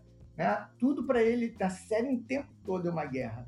Né? E eu achava triste essa condição de, em sala de aula, dar isso como única possibilidade para o alunado, cara. Isso é, até porque eu mesmo tentava o tempo todo escapar disso e fui até, acho, bem sucedido. Né? E é como você falou, é, é uma profissão que nos sustenta não tem que nos enriquecer, pelo menos não necessariamente é por, pelo, pelo financeiro, né, pelo viés financeiro, mas rico em experiências, rico em qualidade de vida. Né? Isso para mim era impressionante na, na percepção dele do, do trabalho, entendeu? E, e, essa preocupação com as pessoas, assim, é... por isso que essa definição de arte veio tão, sim, tão fluida, né? Porque é essa preocupação, tudo está envolvido com essa preocupação com as pessoas, com o coletivo, é, com, e, e, não, e sem aquela preocupação de errar, porque é inevitável. Mas errou, vamos consertar isso, vamos tentar melhorar. Isso para mim é o mais importante. E é, foram poucos, é, é, eu tenho que dizer, não digo com alegria, mas foram poucos profissionais de design, de artes gráficas, artes visuais, que insistiram nesse, nesse viés. Foram poucos, assim. As pessoas gostam muito de dizer, falar de desafio e de sofrimento e tal. Pô, e aí isso é um desânimo dentro da escola, cara. Eu acho muito. Eu passei por isso, professores que desanimavam a gente, né? Assim, um pouco. Sim. É. Sim. Não dá, cara. Isso para mim é o mais é. importante. E, e, e isso, isso, se, isso se glorifica, essa, vamos dizer, esse pensamento, no trabalho gráfico dele. A gente percebe isso no trabalho. Aquilo é feito com alegria, cara. Assim, às vezes até que tem uma preguiça. Né? Eu acho que I Love New York é o, talvez seja né, o ponto máximo da preguiça. Mas olha só, tem lá I Love Belo Horizonte, I Love SP. Foi uma coisa que se multiplicou das cidades mais. Eu já vi uma, cara, que foi o que eu mais gargalhei, que era era I Love SG, cara. Era São Gonçalo, cara. Sim, sim. Genial isso, cara. Então, tem isso... Maricá, tem a novela I Love Paraisópolis, né? I Love Paraisópolis. Mas você cara... sabe que eu tenho uma... Eu dou sempre como exemplo esse, esse, essa marca, esse logotipo, porque eu acho que é uma coisa... Eu, estruturalmente, tá, ele até tem uma solução interessante visual e tal. É piegas, mas é piegas porque representa... É um símbolo de uma emoção é o símbolo de pertencer a um lugar. Então, por exemplo, eu nasci no subúrbio do Rio de Janeiro, em Del Castilho e tal. Até eu, eu sempre dou esse exemplo para os alunos. Era perto da obra do metrô, que eu nasci, quando não tinha metrô ainda, você viu como eu sou velho, né? eu, mas então não tinha metrô. as obras, os buracos. Né? Isso. Então ficou. E essa obra, gente, demorou tipo, sei lá, 10 anos essa obra, é. mais de 10 anos, sei lá. E aí a, a da Sans Penha ficou muitos anos fazendo e eu morava no subúrbio. E aí eu, eu, na verdade, eu nasci na Tijuca e fui morar no subúrbio depois. E aí eu morava nesse lugar onde tinha a obra do metrô e tinha umas. vendia calça, tinha as fábricas de jeans da Inega, da Leves, eram lá perto. Essas pessoas iam comprar calça com defeito porque era mais barato, era, era democráticos. Hoje em dia tem um shopping chamado Nova América lá. Isso e aí eu fui criado ali. E eu sempre falo, eu falo para os meus alunos isso. Esse sentimento de pertencimento, o que, que é o pertencimento? Né? Porque a gente dá aula para muitas pessoas que moram que não moram na Zona Sul do Rio de Janeiro. O Rio de Janeiro não é a Zona Sul, né, gente? Então, e aí eu falo assim, esse sentimento de pertencimento não é porque você mora num lugar melhor, ou ruim, ou pior, sei lá, qualquer coisa assim, ou mora longe, que nem o pessoal fala aqui no Rio, né? É onde você se sente bem. Então eu, por exemplo, se eu for em Del Castilho hoje em dia, eu fui criado, eu, eu sei lá, não soltava pipa nem jogava bola porque era nerd, mas eu andava na rua lá, caçava rã e tal. Então eu eu, eu caçava, caçava rã. Sim, caçava pô. rã na obra do metrô. Tinha muita rã na obra do metrô. A gente caçava certo. e comia rã. Certo. E aí. E, e, aí, o, uma coisa. Eu tenho um sentimento de pertencimento a esse lugar que, por exemplo, se eu for lá. Sempre que eu vou nesse lugar, eu me sinto seguro, eu não tenho medo de andar naquele lugar ali. Não, ainda né? vou te dizer uma coisa: a gente tira a camisa e anda sem camisa. É muito doido. Eu, eu, eu sim, tive, sim. eu fiz uma volta uns, uns anos atrás Caxambi e tal, que é, né? E... Sim. Aí tava um calor danado. Quando eu vi, eu tava andando sem camisa, cara. Eu tirei a camisa. Sim, sim. Tipo ah. assim. Não, e, assim? e, é uma coisa que. Nenhum, o que eu falo é o seguinte. Por que, que é genial? Por quê? Era uma cidade que estava na época de mais violência, estava muito mal. Eh, Estados Unidos, eh, eh, a Nova York estava tipo o filme do Coringa. Quem quiser ver o que era Nova York nessa época é o filme do Coringa que passou um tempo uhum. atrás. Violento, sei lá o quê, mas não importa. Quer dizer, eu, eu, morava no subúrbio, era perto da favela da Bandeira 2. Eu não, não tinha. Não, não, faz exatamente bem passar autoestima você ser um suburbano no Rio de Janeiro. Mas eu tinha. É, é, sentimento de pertencimento àquele lugar e tenho até hoje. Então eu botaria uma camisa I Love Del Castilho porque é um sentimento que representa aquele lugar onde você, sei lá, passou alguma fase da sua infância. Ou do... É uma história. É, né? geni... é, é genial. História, é, é assim, eu, digo, eu entendo que é piegas, como você falou, mas ao mesmo tempo é um piegas genial. O I Love Sim, não, mas é isso que eu tô Porque dizendo. É, não é questão de ser bom ou ruim, é questão de pertencer. Exatamente. Sim, é. é, é aquela é maluquice de que um amigo meu, a gente conversando uma vez sobre Beatles e tal, cara, Penny Lane é a rua de todo mundo, cara. Assim, as, as pessoas nem entendem muito bem aquela letra, mas automaticamente são transportadas para o seu lugar, né? Esse lugar Sim. você tem uma história. Então, que ele, que, que ele conseguiu sintetizar numa marca, isso é foda. É, tem que respeitar. Tem uma, tem uma coisa uh, uh, bastante, dizer, bastante curiosa, né? Na, na, nessa, nessa marca dele, né? Do I Love New York.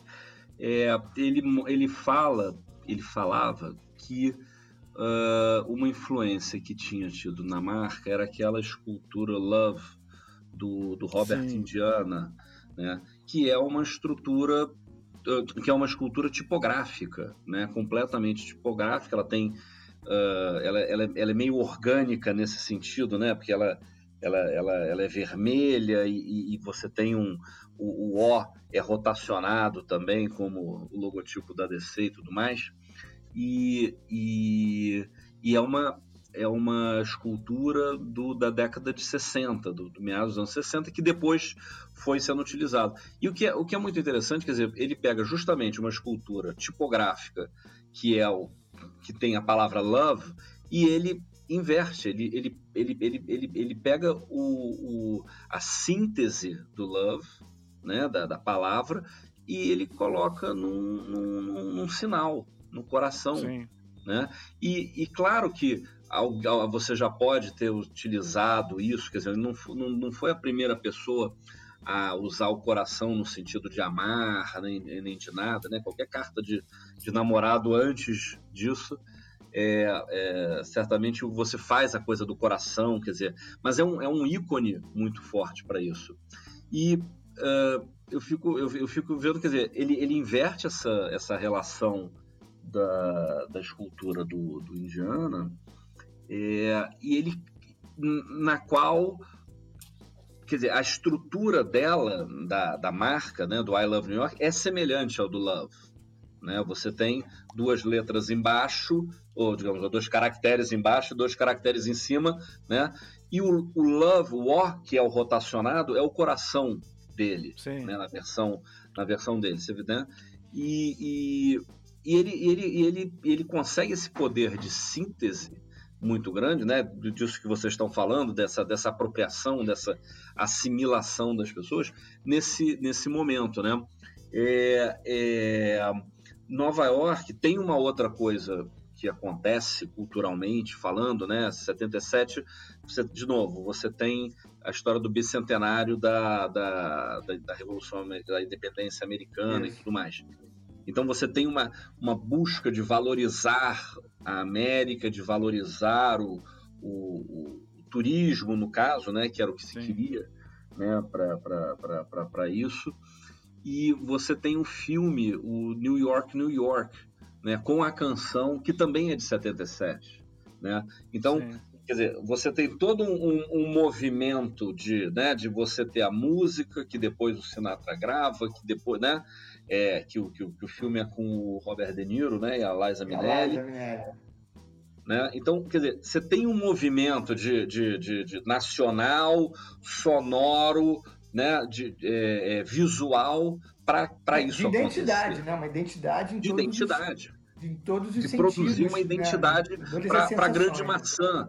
Né? Quer dizer, você ainda tem de novo a, a, imagem da maçã que é vermelha e o coração é vermelho e de, né, são formas uh, arredondadas, orgânicas.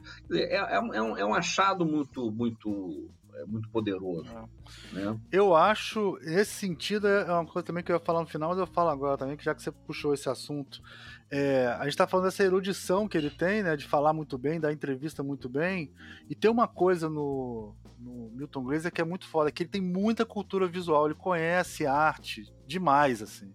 Então, Morandi, não é né? só ele, nessa. Ele estudou na Itália, então é, ninguém é. sai ileso da Itália. assim, é e não é só. Você pega Cara... um cartaz dele e você fala assim: Isso aqui é cubismo. Você pega um outro cartaz dele e fala: Isso aqui ele se inspirou no construtivismo é. russo. Isso aqui você vê claramente os movimentos artísticos. Ah, quer dizer, você não vê claramente porque é, nunca é. Ele não é óbvio no que ele faz, né? Não é um trabalho de aluno. É tipo pegar uma referência visual. Nesse sentido, ele é muito pós-moderno. Ele pega essas coisas de arte, assim, e consegue traduzir para a linguagem do tempo dele. Lógico que com o tempo ele acabou ficando mais criou um estilo próprio, né? Mas ele ele e sempre é muito legal. preocupou também. Tem várias Sim. várias entrevistas que ele diz, ele dá uma reclamada disso mesmo. A gente não pode. Eu tava olhando os cartazes dele aqui. Estilos, né? Eu tava vendo os cartazes dele aqui, tem um que, pô, parece arte contemporânea, tem outro que parece, sei lá o que. Não é que parece, mas é que você vê que tem uma inspiração é, tem um link, na é. visualidade, tem um. É. Aí você vê que tem uma coisa que é arte deco, você vê que tem uma coisa que é. Não, isso, exatamente. é, isso foda, que o, o Bruno estava dizendo, são esses links mesmo que ele vai percebendo. Na verdade, é. tem uma, ele, ele fala sobre conexões, que eu acho que é, é, é uma coisa muito legal. Ele diz que. É, eu não me lembro muito bem, mas era uma coisa assim, né? Que é, as conexões, está tudo conectado, né? As conexões existem, né? E descobrir quais são essas conexões é o que a gente chama de ser criativo. E isso é é, é uhum. brilhante mesmo, que é exatamente Ele fala isso. que as ideias, tem muitas ideias novas para tudo isso que vocês descreveram é, é, são conexões, são conexões. Descobrir essas conexões, né, para descobrir uma, uma é como se fosse uma sintaxe visual, né? Uma maneira de se comunicar a um público, assim, claro. Ah, é o design? Isso é claro que é o design, mas isso não tem como não passar por isso, é, essa cultura visual, essa, essa percepção, essa fruição artística. É impossível, assim. Queria, que eu, eu queria pegar isso, Carlito, que eu, eu tenho que mencionar uma coisa que me impressionou muito quando eu comecei a dar aula lá na ESG há, sei lá quantos anos, 10 anos atrás. E aí a Silvia Steinberg, tava, ela, ela foi uma pessoa que me acolheu, sentou, a gente conversou muito e tal. E aí ela me passou um livro do Ettore Sotsas, que oficialmente é o cara que teria, de uma certa maneira, inventado o pós-moderno de uma certa hum. época. E aí eu olhei assim, eu, eu, na, eu tenho que admitir, na época não conhecia tão bem o trabalho do Sotsas. Aí eu falei assim, cara, lembra muito Milton Glaser. Ela, aí ela me corrigiu. Não, não. O só. O, o, o é, ela falou. É, exatamente. Ela me corrigiu no sentido assim. Eu acho que. É, o que eu queria dizer assim, que o Milton Glaser deve ter sido inspirado pelo Sotsas. Ela falou, não, senhor. Yeah, eu acho que é o contrário. Eu acho que foi, acho que foi o Milton Glaser que inspirou o Sotsas. Aí eu falei, cara, mas Aí ele seria o, o, a figura que inventou o pós-moderno, mas ninguém coloca dessa maneira. Eu falei, pois é, é ela, ela desconfiava que, é, que era isso. E ela é, embora ela fosse muito jovem, ela, ela tem muito mais possibilidade de ter intuição correta sobre isso do que eu, certo? Então, assim, é, pra gente ver o nível, porque o, o Glazer, ele era um cara que, além de tudo, fazia. Ele, se a gente pegar a carreira dele só como decora, é, designer de interiores, Cara, é incrível o trabalho dele de design interiores e é completamente essa coisa que vocês estão falando, que é releitura do Art Deco. É, ele não tinha, é uma coisa que eu acho que tem nele, junto com essa erudição que vocês estão falando aí, é, ele não tinha problema nenhum de, de pegar o passado e reinterpretar o passado. Que é na época isso era super proibido. Né? O modernismo queria apagar o passado e ele dizia assim: não, vamos, vamos fazer um jazz dessa parada, vamos pegar, vamos usar, vamos. Então, isso ele, é, ele, isso é uma. Na época, a gente não tem noção que hoje é a coisa mais comum do mundo. A Paula Scher, que já é a segunda geração disso, faz o, fazia o tempo todo. Na época isso era proibidíssimo, você tinha, tinha design do zero, neutro, tipografia helvética. Ele, ele sempre amou o modernismo, mas nunca nunca se apegou. Então, Bom, cara, se a Silva tiver certo. O, o modernismo, eu sou. Eu fui educado no modernismo, né? Acho quase todos nós, assim, mas eu e o Almir, né, a gente estava lá, né, ali. Não tem como, né? A gente foi educado pelo modernismo, né, assim, mas te, eu, claro que o modernismo foi muito importante, especialmente metodologicamente falando, ele estabeleceu metas e tal, mas é aquela história, né, ele tem aquela te, a tendência, né, aquela tendência de resolver problemas, quase virou um estilo, e e a outra coisa que o Glazer fala é do perigo, né, que é, é da especialização, né? Você cai naquele mundo de conforto, né? E, e é isso é morte precoce. Então não fazer, é, não não é, não virar os seus olhos para o passado e, e, se aproveitar dessa fonte, é, é, você vai cair o quê? Uma especialização em si mesmo, você vai virar personagem de si mesmo, e isso é morte precoce. Eu, eu, eu concordo totalmente com isso. Você não se renova, né? É um problema. Você só é, se renova revisitando coisas, né? não tem outra, outro caminho. É. Sim. Fala, meu. É, não, na verdade, é, isso que vocês estão falando, né, dessa, dessa, dessa, dessa junção, né, de, dele, de, dele não se render exatamente ou unicamente a um estilo, é, o, o, esse cartaz do Dylan, ele é uh, um, um, exemplo maravilhoso. Eu me lembro que, que eu li há muitos anos atrás um livro que falava sobre, uh, sobre cópias. O que era a diferença de cópia, de plágio, de tributo, de homenagem, né? dentro, dentro das artes, do design, etc. E, tal. e, e eles abriam com, com justamente com cartazes do Dylan, né? que é, é, é, a síntese do trabalho do, do, do, artista visual, que é você pegar referências né, de, de, que você traz e se apropriar delas e transformar numa coisa original. Né? Porque o, o, o cartaz do, do, do Dylan, ele é o, aquela, aquela silhueta dele, né? É uma coisa de um pôster do, do Marcel Duchamp, um autorretrato do Marcel Duchamp, né? O, os cabelos é uma, é, parece que é uma, aqueles cabelos Art Nouveau, né? São meio de um abajur, né? Art Nouveau que, que, que, que ele tinha, que a referência é dessa, dessa, dessa história.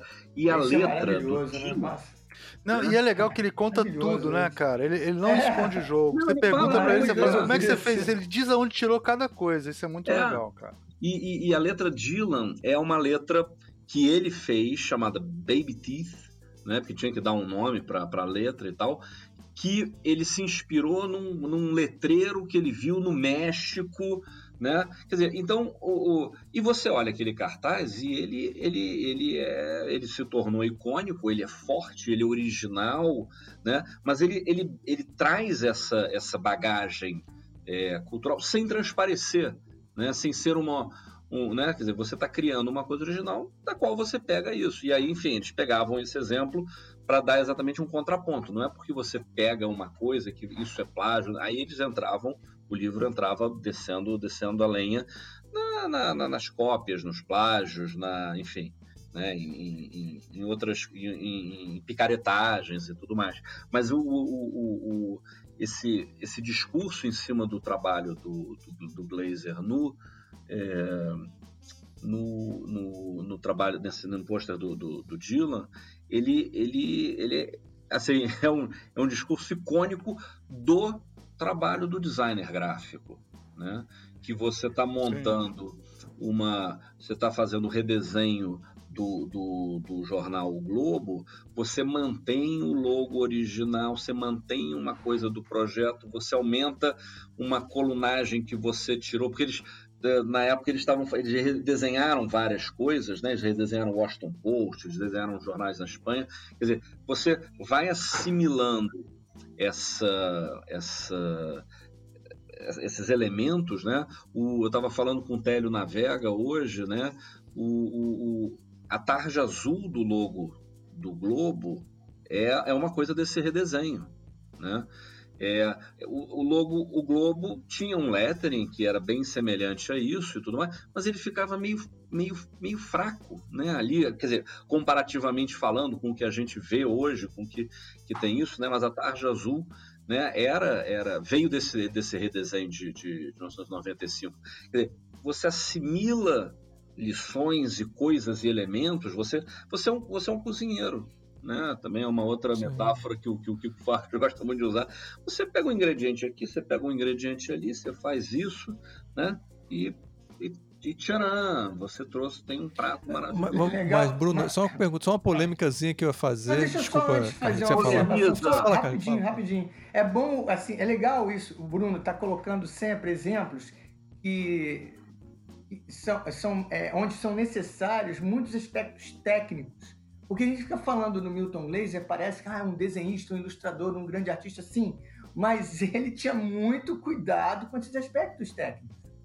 E não tem como não ter. É um jornal, entendeu? É um, tem, que ter, tem que ser muito importante. Onde colocar todas essas, vamos dizer, essas identidades, né, como dar personalidade a uma coisa que tem que resolver um problema técnico. Isso é muito importante lembrar, que a gente não está falando de um cara que, ah, pô, é, é, é filosófico simplesmente. É, ele, ele, sabe o que ele está fazendo. É um design. Sim, sim. Eu é só pegar essa polêmica que eu acho importante, porque a gente, a, a gente não mencionou assim, claramente, para quem não conhece, que o, o, escritório do Milton Glaser, que o Bruno descreveu super detalhadamente, é, fez o projeto gráfico do Globo, né? Que o Bruno estava falando agora, mas tem sempre a discussão até que ponto o Milton Glaser participou disso, né? É, não, não, foi mais o sócio dele. Se no fundo a gente pode chamar aquilo um projeto do Milton Glaser. É, não sei se chega a ser uma polêmica, porque assim, era o, era o, era esse que eu falei, né? Que era o era o WBMG, né? Era o Walter Bernard e o, e o Milton Glaser. Quando você, eu, eu, falo isso como quem, quem foi quem foi dono de escritório, né? Ou sócio de escritório.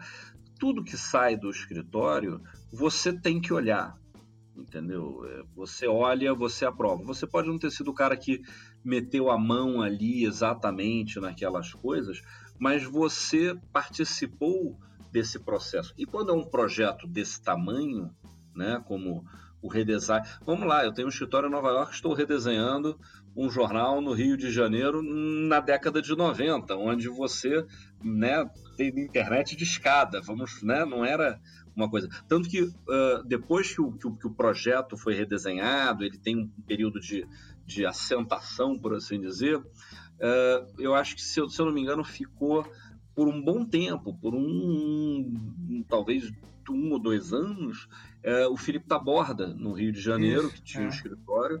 O, o, Taborda, ele, ele foi uma espécie de, digamos assim, de designer de arte, ou diretor de arte, enfim, como, se, como, como queiram chamar, interino desse processo, entendeu? Quer dizer, uma coisa é você fazer um projeto que é super complexo, tecnicamente, tecnologicamente, né? Você tinha agora a coisa de, de, de, de cores na, na, nos principais cadernos, que, de novo, não era uma coisa uh, muito, muito habitual.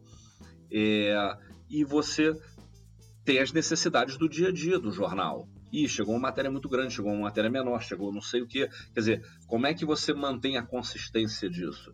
Né? Então, foi feito isso.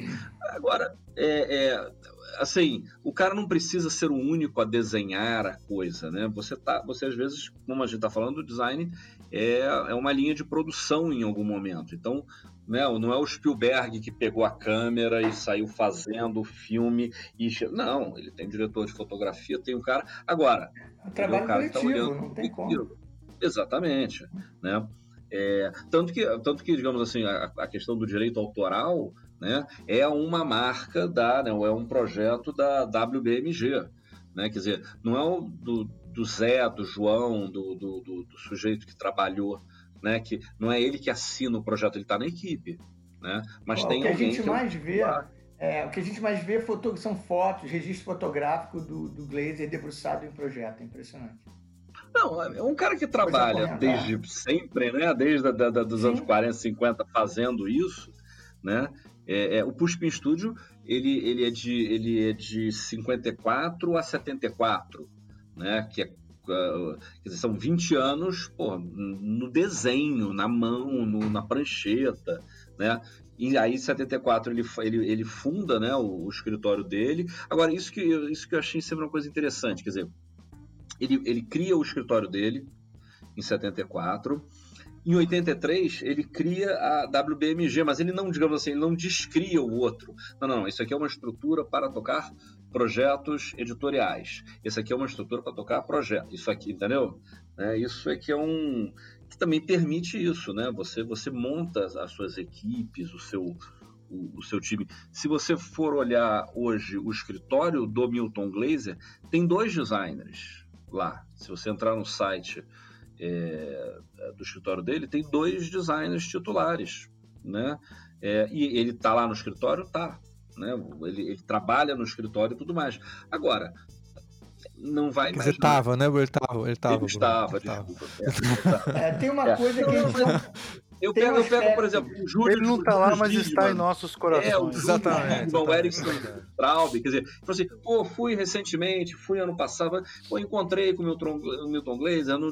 cara, ele tá lá, ele recebe, ele olha, ele faz, claro. entendeu? Né? Não, tem, Você tem um aspecto tem... que a gente não pode esquecer, aquela palavrinha, reputação. Uma coisa Sim. que tem que as pessoas zelam, entendeu? Ele pelo amor de Deus, ele, claro que ele é envolvido. Eu, eu, então eu vou aproveitar é, que a gente já está também. Eu estou preocupado que o, o, Bruno mora no outro canto do mundo e os horários lá são bem diferentes. Eu já morei bem pior, já, tá... já morei na Exatamente. É mesmo, já morou. Você mora longe de verdade, né? Estamos lá falando São Gonçalo, Eloy, Piratanismo. Você achando graça, né? E o é. rio de vocês. Tem um ideograma de morar longe, que é assim que ele assinava. Olha só, o... eu queria fazer uma última pergunta é... para vocês, que é o seguinte: o que que vocês aprenderam com ele, Carlito? Eu sei que você já essa já essa vai natural para você. Não, cara, mas é o que eu já tô toda hora filmando isso, cara. É essa orientação realmente para tornar a sua vida melhor, cara, porque as perspectivas, e eu não entendo porque isso está desculpe, mas assim, tu tá dentro das instituições de ensino formal, essa coisa é, cataclísmica, né? Assim, é, eu me lembro quando. Lembra quando começou o Abstract, que a gente fez aquele programa logo primeiro e tal? Primeiro. Sim, sim. A, a, a, queixa das pessoas, a realidade não é essa, é muito pior, é muito terrível. Pô, cara, eu não sei, eu, eu não sei. É, tivemos crises. As pessoas crise. reclamaram de que não, a gente né? pegou leve. Não, de que não, mas aquele era o mundo ideal, porque na verdade era muito Sim. sofrido. E até você mandou uma boa na ocasião, mas calma, gente, são os nossos heróis, estão aqui para fazer com que a gente repense a nossa vida. E é isso. Eu não sei claro. também até que ponto, assim, é muito difícil. Claro, a realidade é, é dura, a sobrevivência, não, não existem muitas ofertas, ainda mais no, novamente no nosso país periférico, mas eu também acho que as pessoas mergulham profundamente na tragédia. Existe isso. E o bacana do Glazer foi, gente, pô, menos, cara, menos. É como você disse, ele, ele ficou rico. Ficou rico. É, ele viveu bem, obviamente, né? Teve uma vida, uma boa vida. E não era preocupação propriamente a riqueza. Eu acho que tinha muito mais a ver. E sim, né, é, vou dar um exemplo muito simples. Eu trabalhei em muitas instituições né, de ensino e uma em especial tinha muita preocupação. Os professores, educadores tinham muitas preocupações na demissão. Uma a demissão sempre iminente. Aí eu dizia para eles assim, com uma tranquilidade: gente, olha só, a demissão é certa. Vocês acham que a gente vai trabalhar aqui até a aposentadoria ou até nós morrermos? Assim, eu só conheci uma pessoa aí, que, meu pai, que só teve dois empregos na vida. E o último, ele era funcionário da Petrobras. Então, assim, hoje, nem o funcionalismo público a gente pode contar com isso, claramente. Então, assim, isso é certo, nós seremos demitidos. A minha preocupação é, não é se nós seremos demitidos, é como nós seremos demitidos. Isso é que me preocupa. Isso é que me preocupa, porque eu quero sair daqui pela porta da frente, não escorraçado. Eu quero que fique claro para as pessoas que eles não tiveram outra alternativa diante do trabalho que eu dou a elas. Entendeu? É isso. E não porque eu falhei enormemente ou, ou, ou decaí enormemente. Acho que ele, a, a, preocupação dele era essa. Né? E é uma pessoa, cara, foi, foi idade, 90 aí? Um. Um? Cara, como isso, cara? Entendeu? Cara trabalhando, dando entrevista, assim, uma vida, ele tinha uma vida rica. Acho que isso para mim é o mais importante. E de quebra a gente ainda desenha, entendeu? A gente trabalha, sim, ainda faz, sim. sabe? Isso para mim é, é, e não só ele, outros, alguns outros profissionais trazem isso pra gente também, mas sem dúvida ele simbolizou isso. Entendeu? E, e sem, ah. a, e sem a mulher, e sem a, a meu Deus, eu ia citar uma, uma pessoa que acabei esquecendo a molecagem do, do surfista, meu Deus, esqueci o nome dele. do surfista? É, do nosso designer surfista e sociólogo. O, ah, o David Carson. O Carson. Sem a molecagem do Carson. Que, ele, é bom molecagem ele... é um termo muito simpático, viu? Ele, não, eu gosto dele. Molecagem, você foi legal, você pegou. Ele contribuiu muito ele também, é um, mas ele, é, é o outro lado da mesma moeda, né? Assim, tipo... Arrogância, sim, essas sim, coisas sim, todas. sim. Né? Exatamente. Então, não, eu, eu, é eu até vou dizer uma coisa, Carlito. Eu, eu, não, eu não acho que o, o Milton Glaser não é desprovido de arrogância, não. Ou de vaidade. Mas eu acho que você tá certo, ele tinha uma. Ou de vaidade, nada disso. Ele era. Ele quando entrava é, no. para fazer uma palestra e tal, cara, Deus entrou e ele não, ele tinha total noção de que estava ali, assim, nessa, nessa uhum. posição.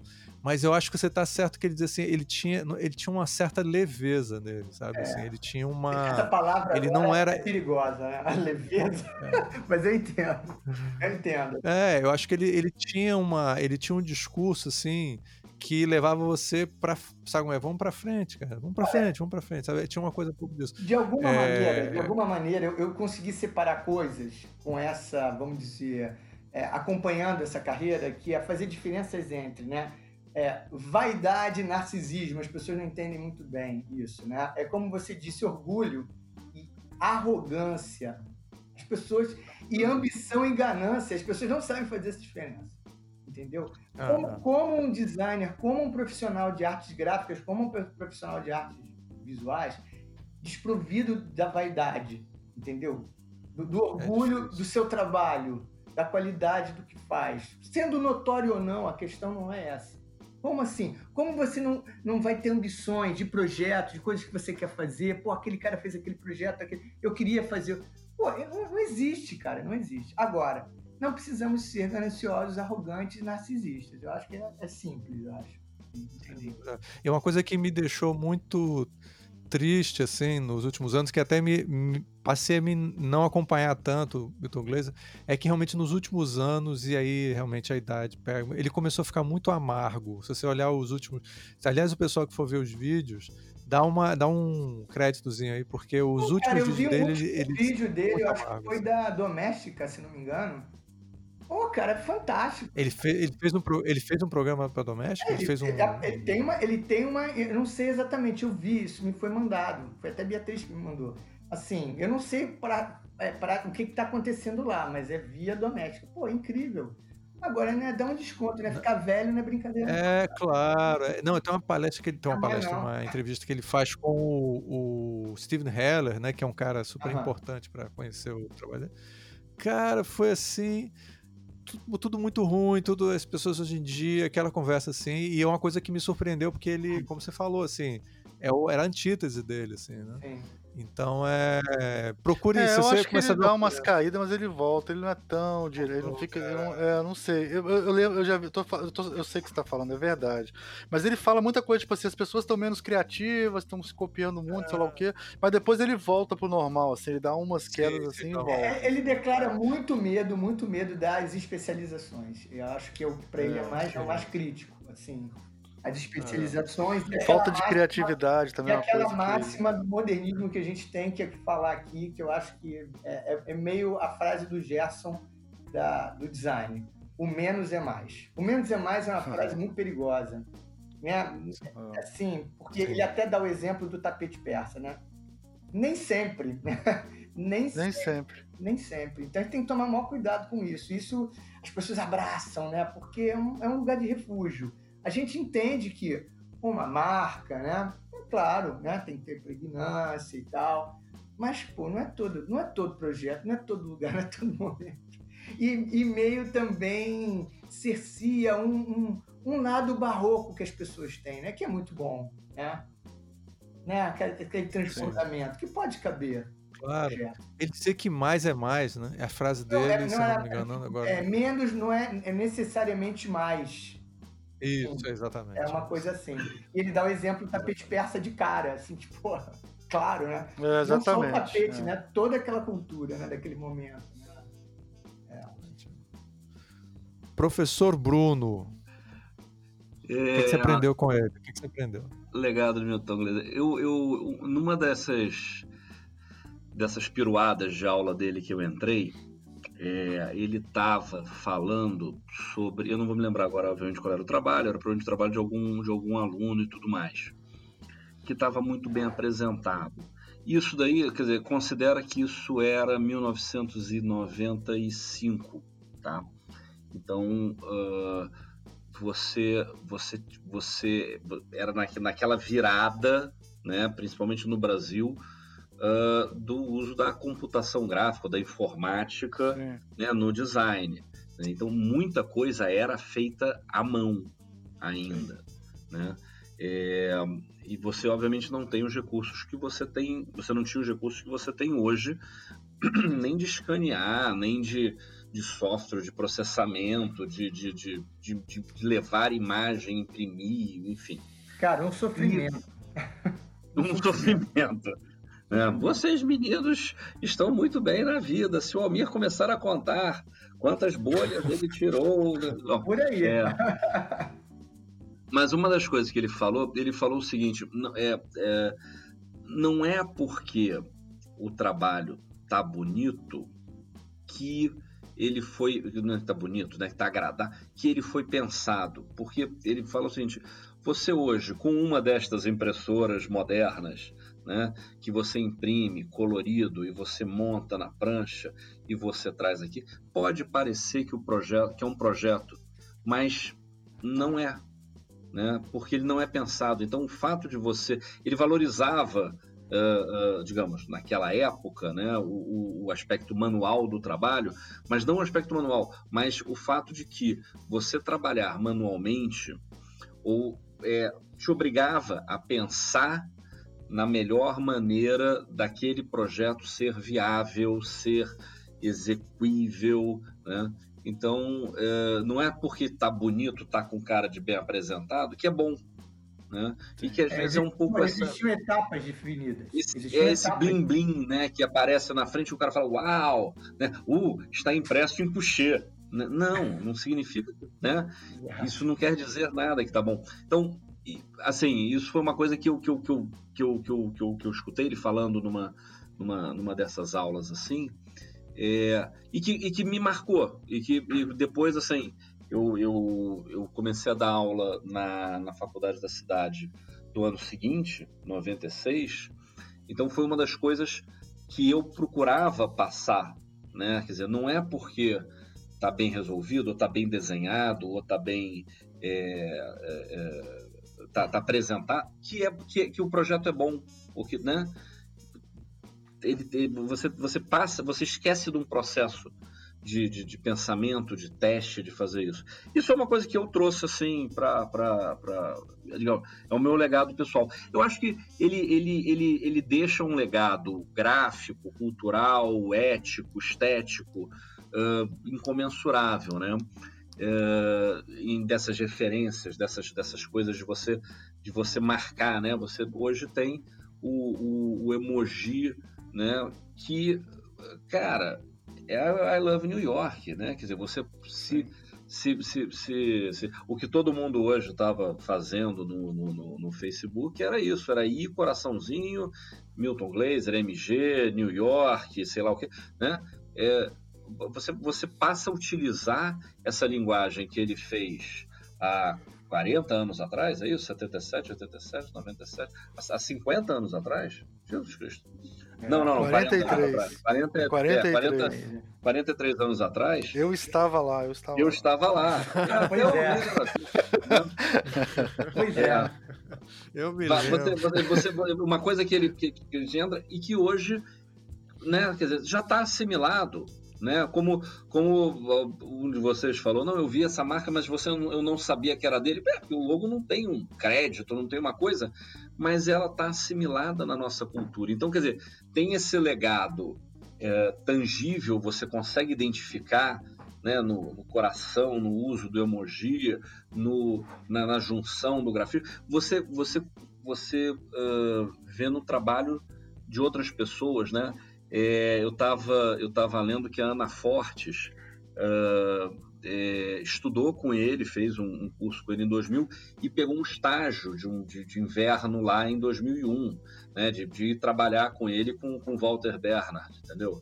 É, então, assim, você, você, você ter sido aluno do Milton Glaser, ou você ter sido, como, como, como o Carlito fala, né? Você ter sido aluno, mesmo que não presencial, mesmo que não conhecendo, não, né? Você sendo aluno lendo o que ele escreveu, ou o que você vai, né, um profissional que trabalhou com ele, e, e são legados que vão que, que, foram sendo deixados, ainda mais porque era um cara que estava ativo, estava promovendo, estava fazendo, né? Então eu acho que são são tem, tem legados tangíveis, intangíveis, visíveis, invisíveis, né? Que você que você que você tem, né? Você tem uma Nova York Legal. com esse com esse glamour ou com essa percepção, ele ajudou a construir isso de alguma forma, e, né, e de uma forma que, que se sustenta até hoje, né, que, que, que é vista até hoje, é, que, que é referenciada, né, o, o, o I Love New York More, More Than Ever, quando teve, quando as torres gêmeas caíram e que ele faz um, uma suíte do, do I Love New York com um pedaço chamuscado do coração, Sim, né? porque foi no canto sul e da ilha e tal. Então ele, ele faz uma coisa dessas, mas ele fala, mas a gente continua more than ever, né? Então, Sim, mais do que nunca. É, é. Mais do que nunca, né? Então a gente, eu, eu amo Nova York mais do que nunca. E Nova York me ama de volta. Né? Então é, é, ele, ele associa uma, uma cidade a uh, ao sentimento mais nobre que pode existir, que é o amor. Entendeu? Pois é, isso é interessante porque na mesma época, você vai lembrar, Bruno, que ele, ele fez uma, uma, inclusive uma coisa contra o discurso republicano Sim. da guerra, né? Então ele, então uhum. ele, for, ele, ele focou no amor e não na guerra, porque a, a, a, o sentimento na época era vingança, né? Sim, sim. E ele falou: não, a gente, o negócio é amor, a gente ama mais do que nunca. Então acho bem interessante. É, é, é, porque, é porque você, a gente vê hoje, isso acaba entrando quase num lugar comum, mas você vê hoje uh, essa coisa do, do, do, do, place branding, né? De você associar um lugar, um, uma costa do Sauípe, uma China, um Xangai, alguma coisa, né? Ah, isso aqui é diversão, isso aqui é a cidade, não sei o quê. Cara, ele associa amor. Né?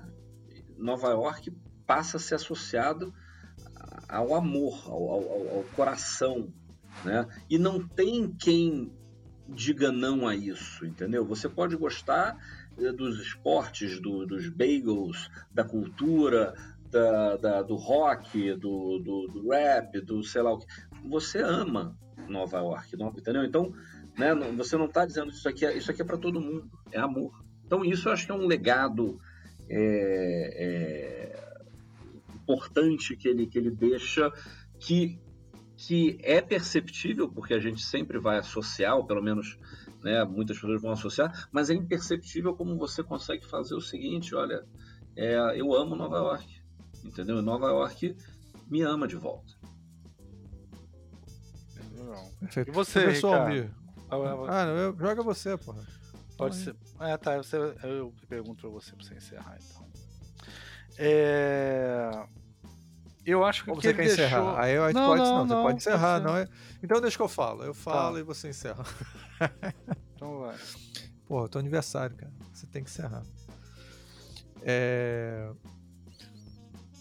Eu, eu, vocês falaram tudo, né? Isso é uma merda, né? Quando a gente falar. É, é, eu odeio fazer podcast, porque é isso. Quando me chamam, eu, tô no, eu falo no final e todo mundo já falou tudo. eu deixei né? você falar por causa disso, porque você não é muito é, criativo. Pois é, é. Obrigado. e aí, é, eu não vou deixar nada pra ouvir falar. Duvido. fatalmente, agora que eu tô Isso sabendo, eu quero ver. fatalmente o Botafogo está envolvido, né? Fatalmente. Tenta aí, tenta aí. Eu vou tentar. Caramba, vou tentar, desafiaram, desafiaram.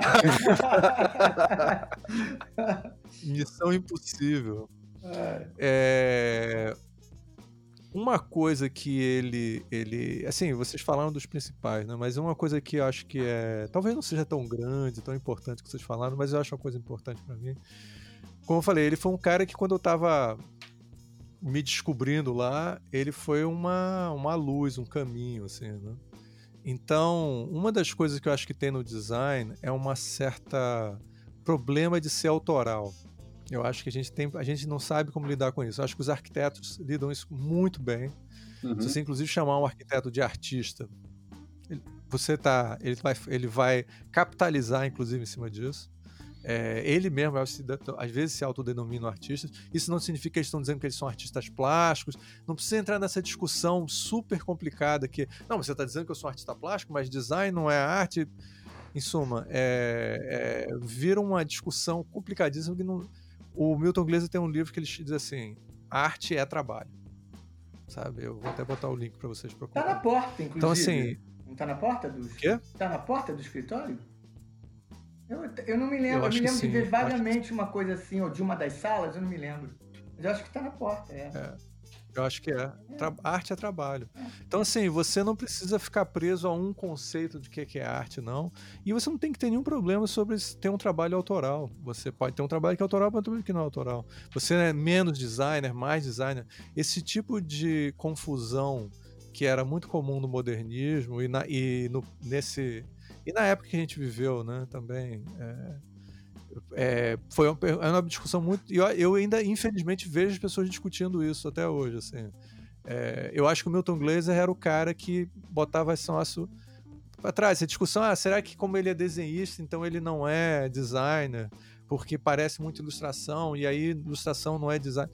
Esse tipo de discussão toda, você mostrava o trabalho do Milton Glaser, as pessoas mudavam de assunto. É, não, é muito fácil você chegar e ficar entrando em, em, em, problemas que às vezes não tem nada a ver fazer quando você está falando sobre Milton Glaser. E agora não teve ninguém, nenhum designer, inclusive da tradição modernista, que não tenha batido palma para o Milton Glaser. Então é, é foda. Assim. Então eu acho que design pode ser arte, design é, pode ser autoral, no design precisa ser autoral todas essas questões o Milton Glaser sempre colocou na frente, ele nunca evitou, ele sempre disse que isso era importante pensar. Então acho que ele é uma escola, ele é um pensamento sobre design que infelizmente não tomou conta completamente, mas foi muito forte numa época e me influenciou muito. Então, eu acho com certeza esse foi um ponto que vários pontos, né? Mas eu acho que esse foi um ponto. Eu vou deixar os outros mais importantes para o Almir falar. mais relevantes, é... né? Mais relevantes. É, afinal de contas, é, é, pra gente, pra gente, pra gente, Almir, aquilo que o, que o Carlito estava falando, é, da diferença, né, de, de ser orgulhoso, mas não ser vaidoso, a gente quer botar foguense, a gente sabe disso. A gente sabe o que, que é. a gente é orgulhoso, mas a gente não é vaidoso, a gente não sabe. Exato, é verdade. É verdade sabe nosso lugar no mundo, né? E é, e é feliz com isso, né? Pô, tá ótimo. Meu Deus. É. Cara, é, eu acho que essa influência, essa, isso que o Carito fez dessa testemunho de, de, do Milton Glaze influenciar como professor, né? Eu sou um cara que sempre passa vídeos do, do Milton Glaze para os alunos assistirem em sala de aula, tradicionalmente, assim. Alguns, eu passo sempre o TED, sei lá o que, eu, eu comento coisas que ele fala. Eu acho que ele tem uma coisa que era uma coisa que eu conversava muito com o Rodolfo Capeta, que ele falava assim, cara, designer tem que ser culto, né? Ele tem que, ele, culto no sentido, ele tem que ser erudito, né? Quanto mais erudito, o cara... É, não é erudição é... Usando a palavra, né, sem trocadilho, não é, é não é, ilustração, não é informação. Isso, é. É, é um mergulho tem, no de, é Tem que conhecer as coisas. É. Isso, é. E aí, numa dessas vivenciar, entrevistas vivenciar. dele, ele perguntaram para ele, né, se você achava essencial que os designs gráficos fossem bons leitores. Você conhece essa, Carlito? Não. Sim, sim. E aí ele fala assim, absolutamente. Estou é, traduzindo aqui, mas deve dar. A, absolutamente. A leitura inspira um respeito pela linguagem. Esse equilíbrio entre narrativa e visualização é crítico. É verdade que você pode ser um artista talentoso sem nunca ler, mas não há correlação exata. Mas para os designers de revistas, você precisa pelo menos obter a essência do artigo para saber com o que está lidando. Na escola de arte, raramente pedem para você ler livros, mas recomendo para os meus alunos. Aí ele fala de três livros aqui, que eu vou até deixar para o pessoal depois pegar, né? Que ele fala Arte e Ilusão do Gombrich, né? Que todo mundo conhece, né? Vou até copiar, copiar e colar aqui. Arte e Ilusão do Gombrich. É, Modos de Ver do John Berger e The Gift, Criatividade ou Artista no Mundo Moderno do Lewis Wright. Então, isso aqui já é uma dica que é o Milton Gates está deixando para você do além túmulo, tá? Aí ele fala: acredito que você precise ler essas coisas que em última análise o nutrem. Então ele tinha essa coisa da erudição, do conhecimento, de conhecer a arte, de, de fazer tudo isso. E, e ele é filho de imigrantes, né? E eu tava. Eu, eu, eu, assisto sempre uma série, vou colocar aqui pra vocês verem, que chama. Deixa eu ver o nome em inglês certinho. Que é o que significa ser americano. What it means to be American. Que é uma série que entrevista. É, imigrantes que, que são americanos. Nos tempos de hoje, isso é muito importante a gente falar, né? O próprio presidente americano é, xenófobo, né? Mas, mas aí tem uma entrevista do Van Halen, que tá com a conselho todo mundo assistir, que o Van Halen ele é holandês, filho de holandês com é, uma Indonésia. E quando ele chegou nos Estados Unidos, ele foi. Ele, ele falou que os únicos, todos os amigos deles eram negros. Ele só conseguia fazer amizade com negro porque ele era. O Ricardo sabe como é que é mais ou menos isso, né, Ricardo? É é imigrante, né? Então, e aí o Van Halen fala uma frase nessa entrevista que aí depois, lá no final, ele fala assim, que ele falando sobre trabalho, que tem muito sentido que vocês falaram do Milton Glaze em relação ao trabalho, do trabalho dele desenhar, que o Carito falou assim, ah, é, e além de tudo eu desenho, né? E aí o, o Milton, o, o, o, Van Halen fala isso, que ele fala assim, é, que ele quase tudo que ele fez ele mesmo inventou, né, e tal, e parar pão duro, mas ele ele fala que na verdade ele play, ele não não work, quer dizer, ele ele toca, ele não trabalha. Ele, ele brinca. Ele né? brinca. Exatamente. É brinca, ele, ele atua, joga. ele faz, ele joga. Exatamente. É um outro sentido, né? E eu acho que o Milton Glaser tem isso, sabe? Essa parada assim. É, é trabalho, eu concordo o que é trabalho, mas é, mas é play. É, é, um trabalho com uma, uma, experiência lúdica. É esse sentido amplo, né, de, de play, né, que é atuar, jogar, brincar, é, fazer, uma coisa do fazer, é, da prática. No Brasil, assim, a né? brincadeira, acho... assim, o signo está muito associado Isso. a alguma coisa complicada, que é falta de seriedade. Isso até o, o, o, Paulo Freire fala sobre isso, assim. e você, você play, você brinca, mas a criança quando brinca, brinca é sério. A gente, vocês podem, é sério. Aquilo ali é uma Sim. atividade séria. E Sim. a brincadeira, para a perspectiva do adulto, é uma esculhambação, né? E não é isso, é deixar bem claro que não é isso. É uma atividade séria, mas ela não tem que ser é, engessada em, em, disciplinas, em métodos, né? Que Sim. não vão deixar você ver o que está em volta, o que está acontecendo ao seu redor. Então, se eu tivesse que falar de um designer que não work, que play, eu falaria do Milton Glaser. Eu acho que ele é um bom exemplo disso. Assim, como o Van Halen é um bom exemplo também de, de músico que, que, que play nesse sentido, né? Que é que o trabalho é play. Né? Aí não tem, não tem como traduzir direito isso, mas é isso. Não, mas é interessante que quando você pensou no play, você pensou na música, né? Porque essa, cara, esse tipo de conceito pega fundo na gente. Né? Sim, porque música também é conhecimento e é play. É, é que nem atuar, Exatamente. que é conhecimento e é play. Design é, é, é conhecimento que é, e é play. É, é, prática, é fazer, é, tudo isso junto. Tá? Gente, quem, é quem fala isso em aula direto, exatamente como foi é, é, dito pelo Glazer, é o Rudy Oliveira. O Rudy Oliveira fala isso, permanentemente, a importância da leitura para esse despertado, para provocar o imaginário. Assim. E, ah, não tem dúvida. E é nesse espectro que está esse play, entendeu? É o jogo que a gente faz entre o mundo das palavras, que atiça o imaginário e a construção imagética, entendeu? A partir de, é, é desses signos, né? Desse, desse, desse texto, assim. Cara, depois desse pensamento todo, assim, o Milton Glaser merece realmente toda essa homenagem que a gente está fazendo. É, eu, é, eu, eu queria. Eu tenho, eu, tenho, eu tenho uma última, aproveitando que a gente está quase chegando nos, nas, nas, duas horas de, de programa. É, é, isso vocês estão falando da coisa de, de, de, brincar, me lembrou uma história do, com, do, do, sobre o Milton Glaser, né, na verdade. É, imagina que você abre o seu escritório de design no, no Rio de Janeiro.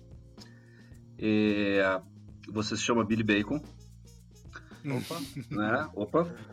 Vamos você dar, vamos dar nome. e termina com Willy Bacon, né? É.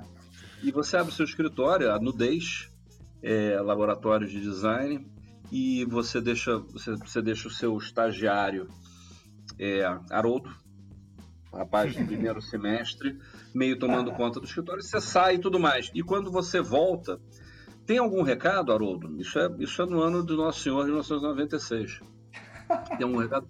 Tem sim, tem sim. É, ligou para você Milton. Milton. É, é, Milton Glazer. E aí dá o telefone. O que, que você sentiria? Você. o Milton Glazer ligou para você no seu restritório recebe. E o Haroldo, assim, né, inocente. Milton Glazer, Milton Glazer ligou. Né? Tinha é, um sobrenome engraçado. É, Milton. Né? E a gente deve ter escrito errado, enfim. Né? É, é... Obviamente era a gente passando trote no Billy, entendeu? Ah, claro. Claro. Né? A gente ligou o Billy, tá? Não, não tá. Quer deixar recado? Claro, Milton. Milton, tá, Milton. É, Glazer, como é que escreve? Ah, ah, tá bom. Ah, tá ok. É, e, e, e deixa, deixa o telefone, etc tal. Obviamente o Billy, porra, né? Pobre do Haroldo. Mas você tá vendo? Isso aí são coisas que você aprende, entendeu? É o brincar. É o... Com certeza. Não, e se para fazer direito mesmo, não deixa o telefone pro Billy. Não deixa o telefone. telefone. Pô, ligar pro próprio. Pô, Milton. Pô, Milton. pra você ter uma ideia, eu criei uma esperança. Eu criei uma esperança. eu criei agora uma esperança que, caralho, o Billy Bacon vai falar comigo também. Eu criei. Você vê o que é ingenuidade Ligando o subúrbio a borda. Esse é o telefone do, do, Glenn. É. Eu acho que a gente não contou até hoje pro Billy. Billy foi a gente, tá? Foi o Marcelo que. Não, mentira, ele sabe. Ele sabe. E o Haroldo depois foi trabalhar com a gente, então tá tudo certo. Tá tudo. Haroldo, sensacional. Muito boa, muito boa. Então é gente, isso. Gente, então né? é isso, né? É... Foi emocionante. Eu Queria agradecer a presença dos convidados ilustres para a gente poder homenagear o designer que toca, é o que, sei lá, de todos, é o que toca mais no meu coração. Pronto, um pouco de amor no final. Vamos fazer o nosso finalmente. A gente pode, a gente pode dar o tchauzinho ou fazer um parabéns para Almir, aí vocês escolhem. Não, vamos dar o tchauzinho. Eu, eu, eu, eu não comemoro, eu só lamento, pô. Agora eu tô lamentando, eu tô tão velho que eu só lamento. Você já está suficientemente embriagado? Depois dos 50 você lamenta. A gente foi.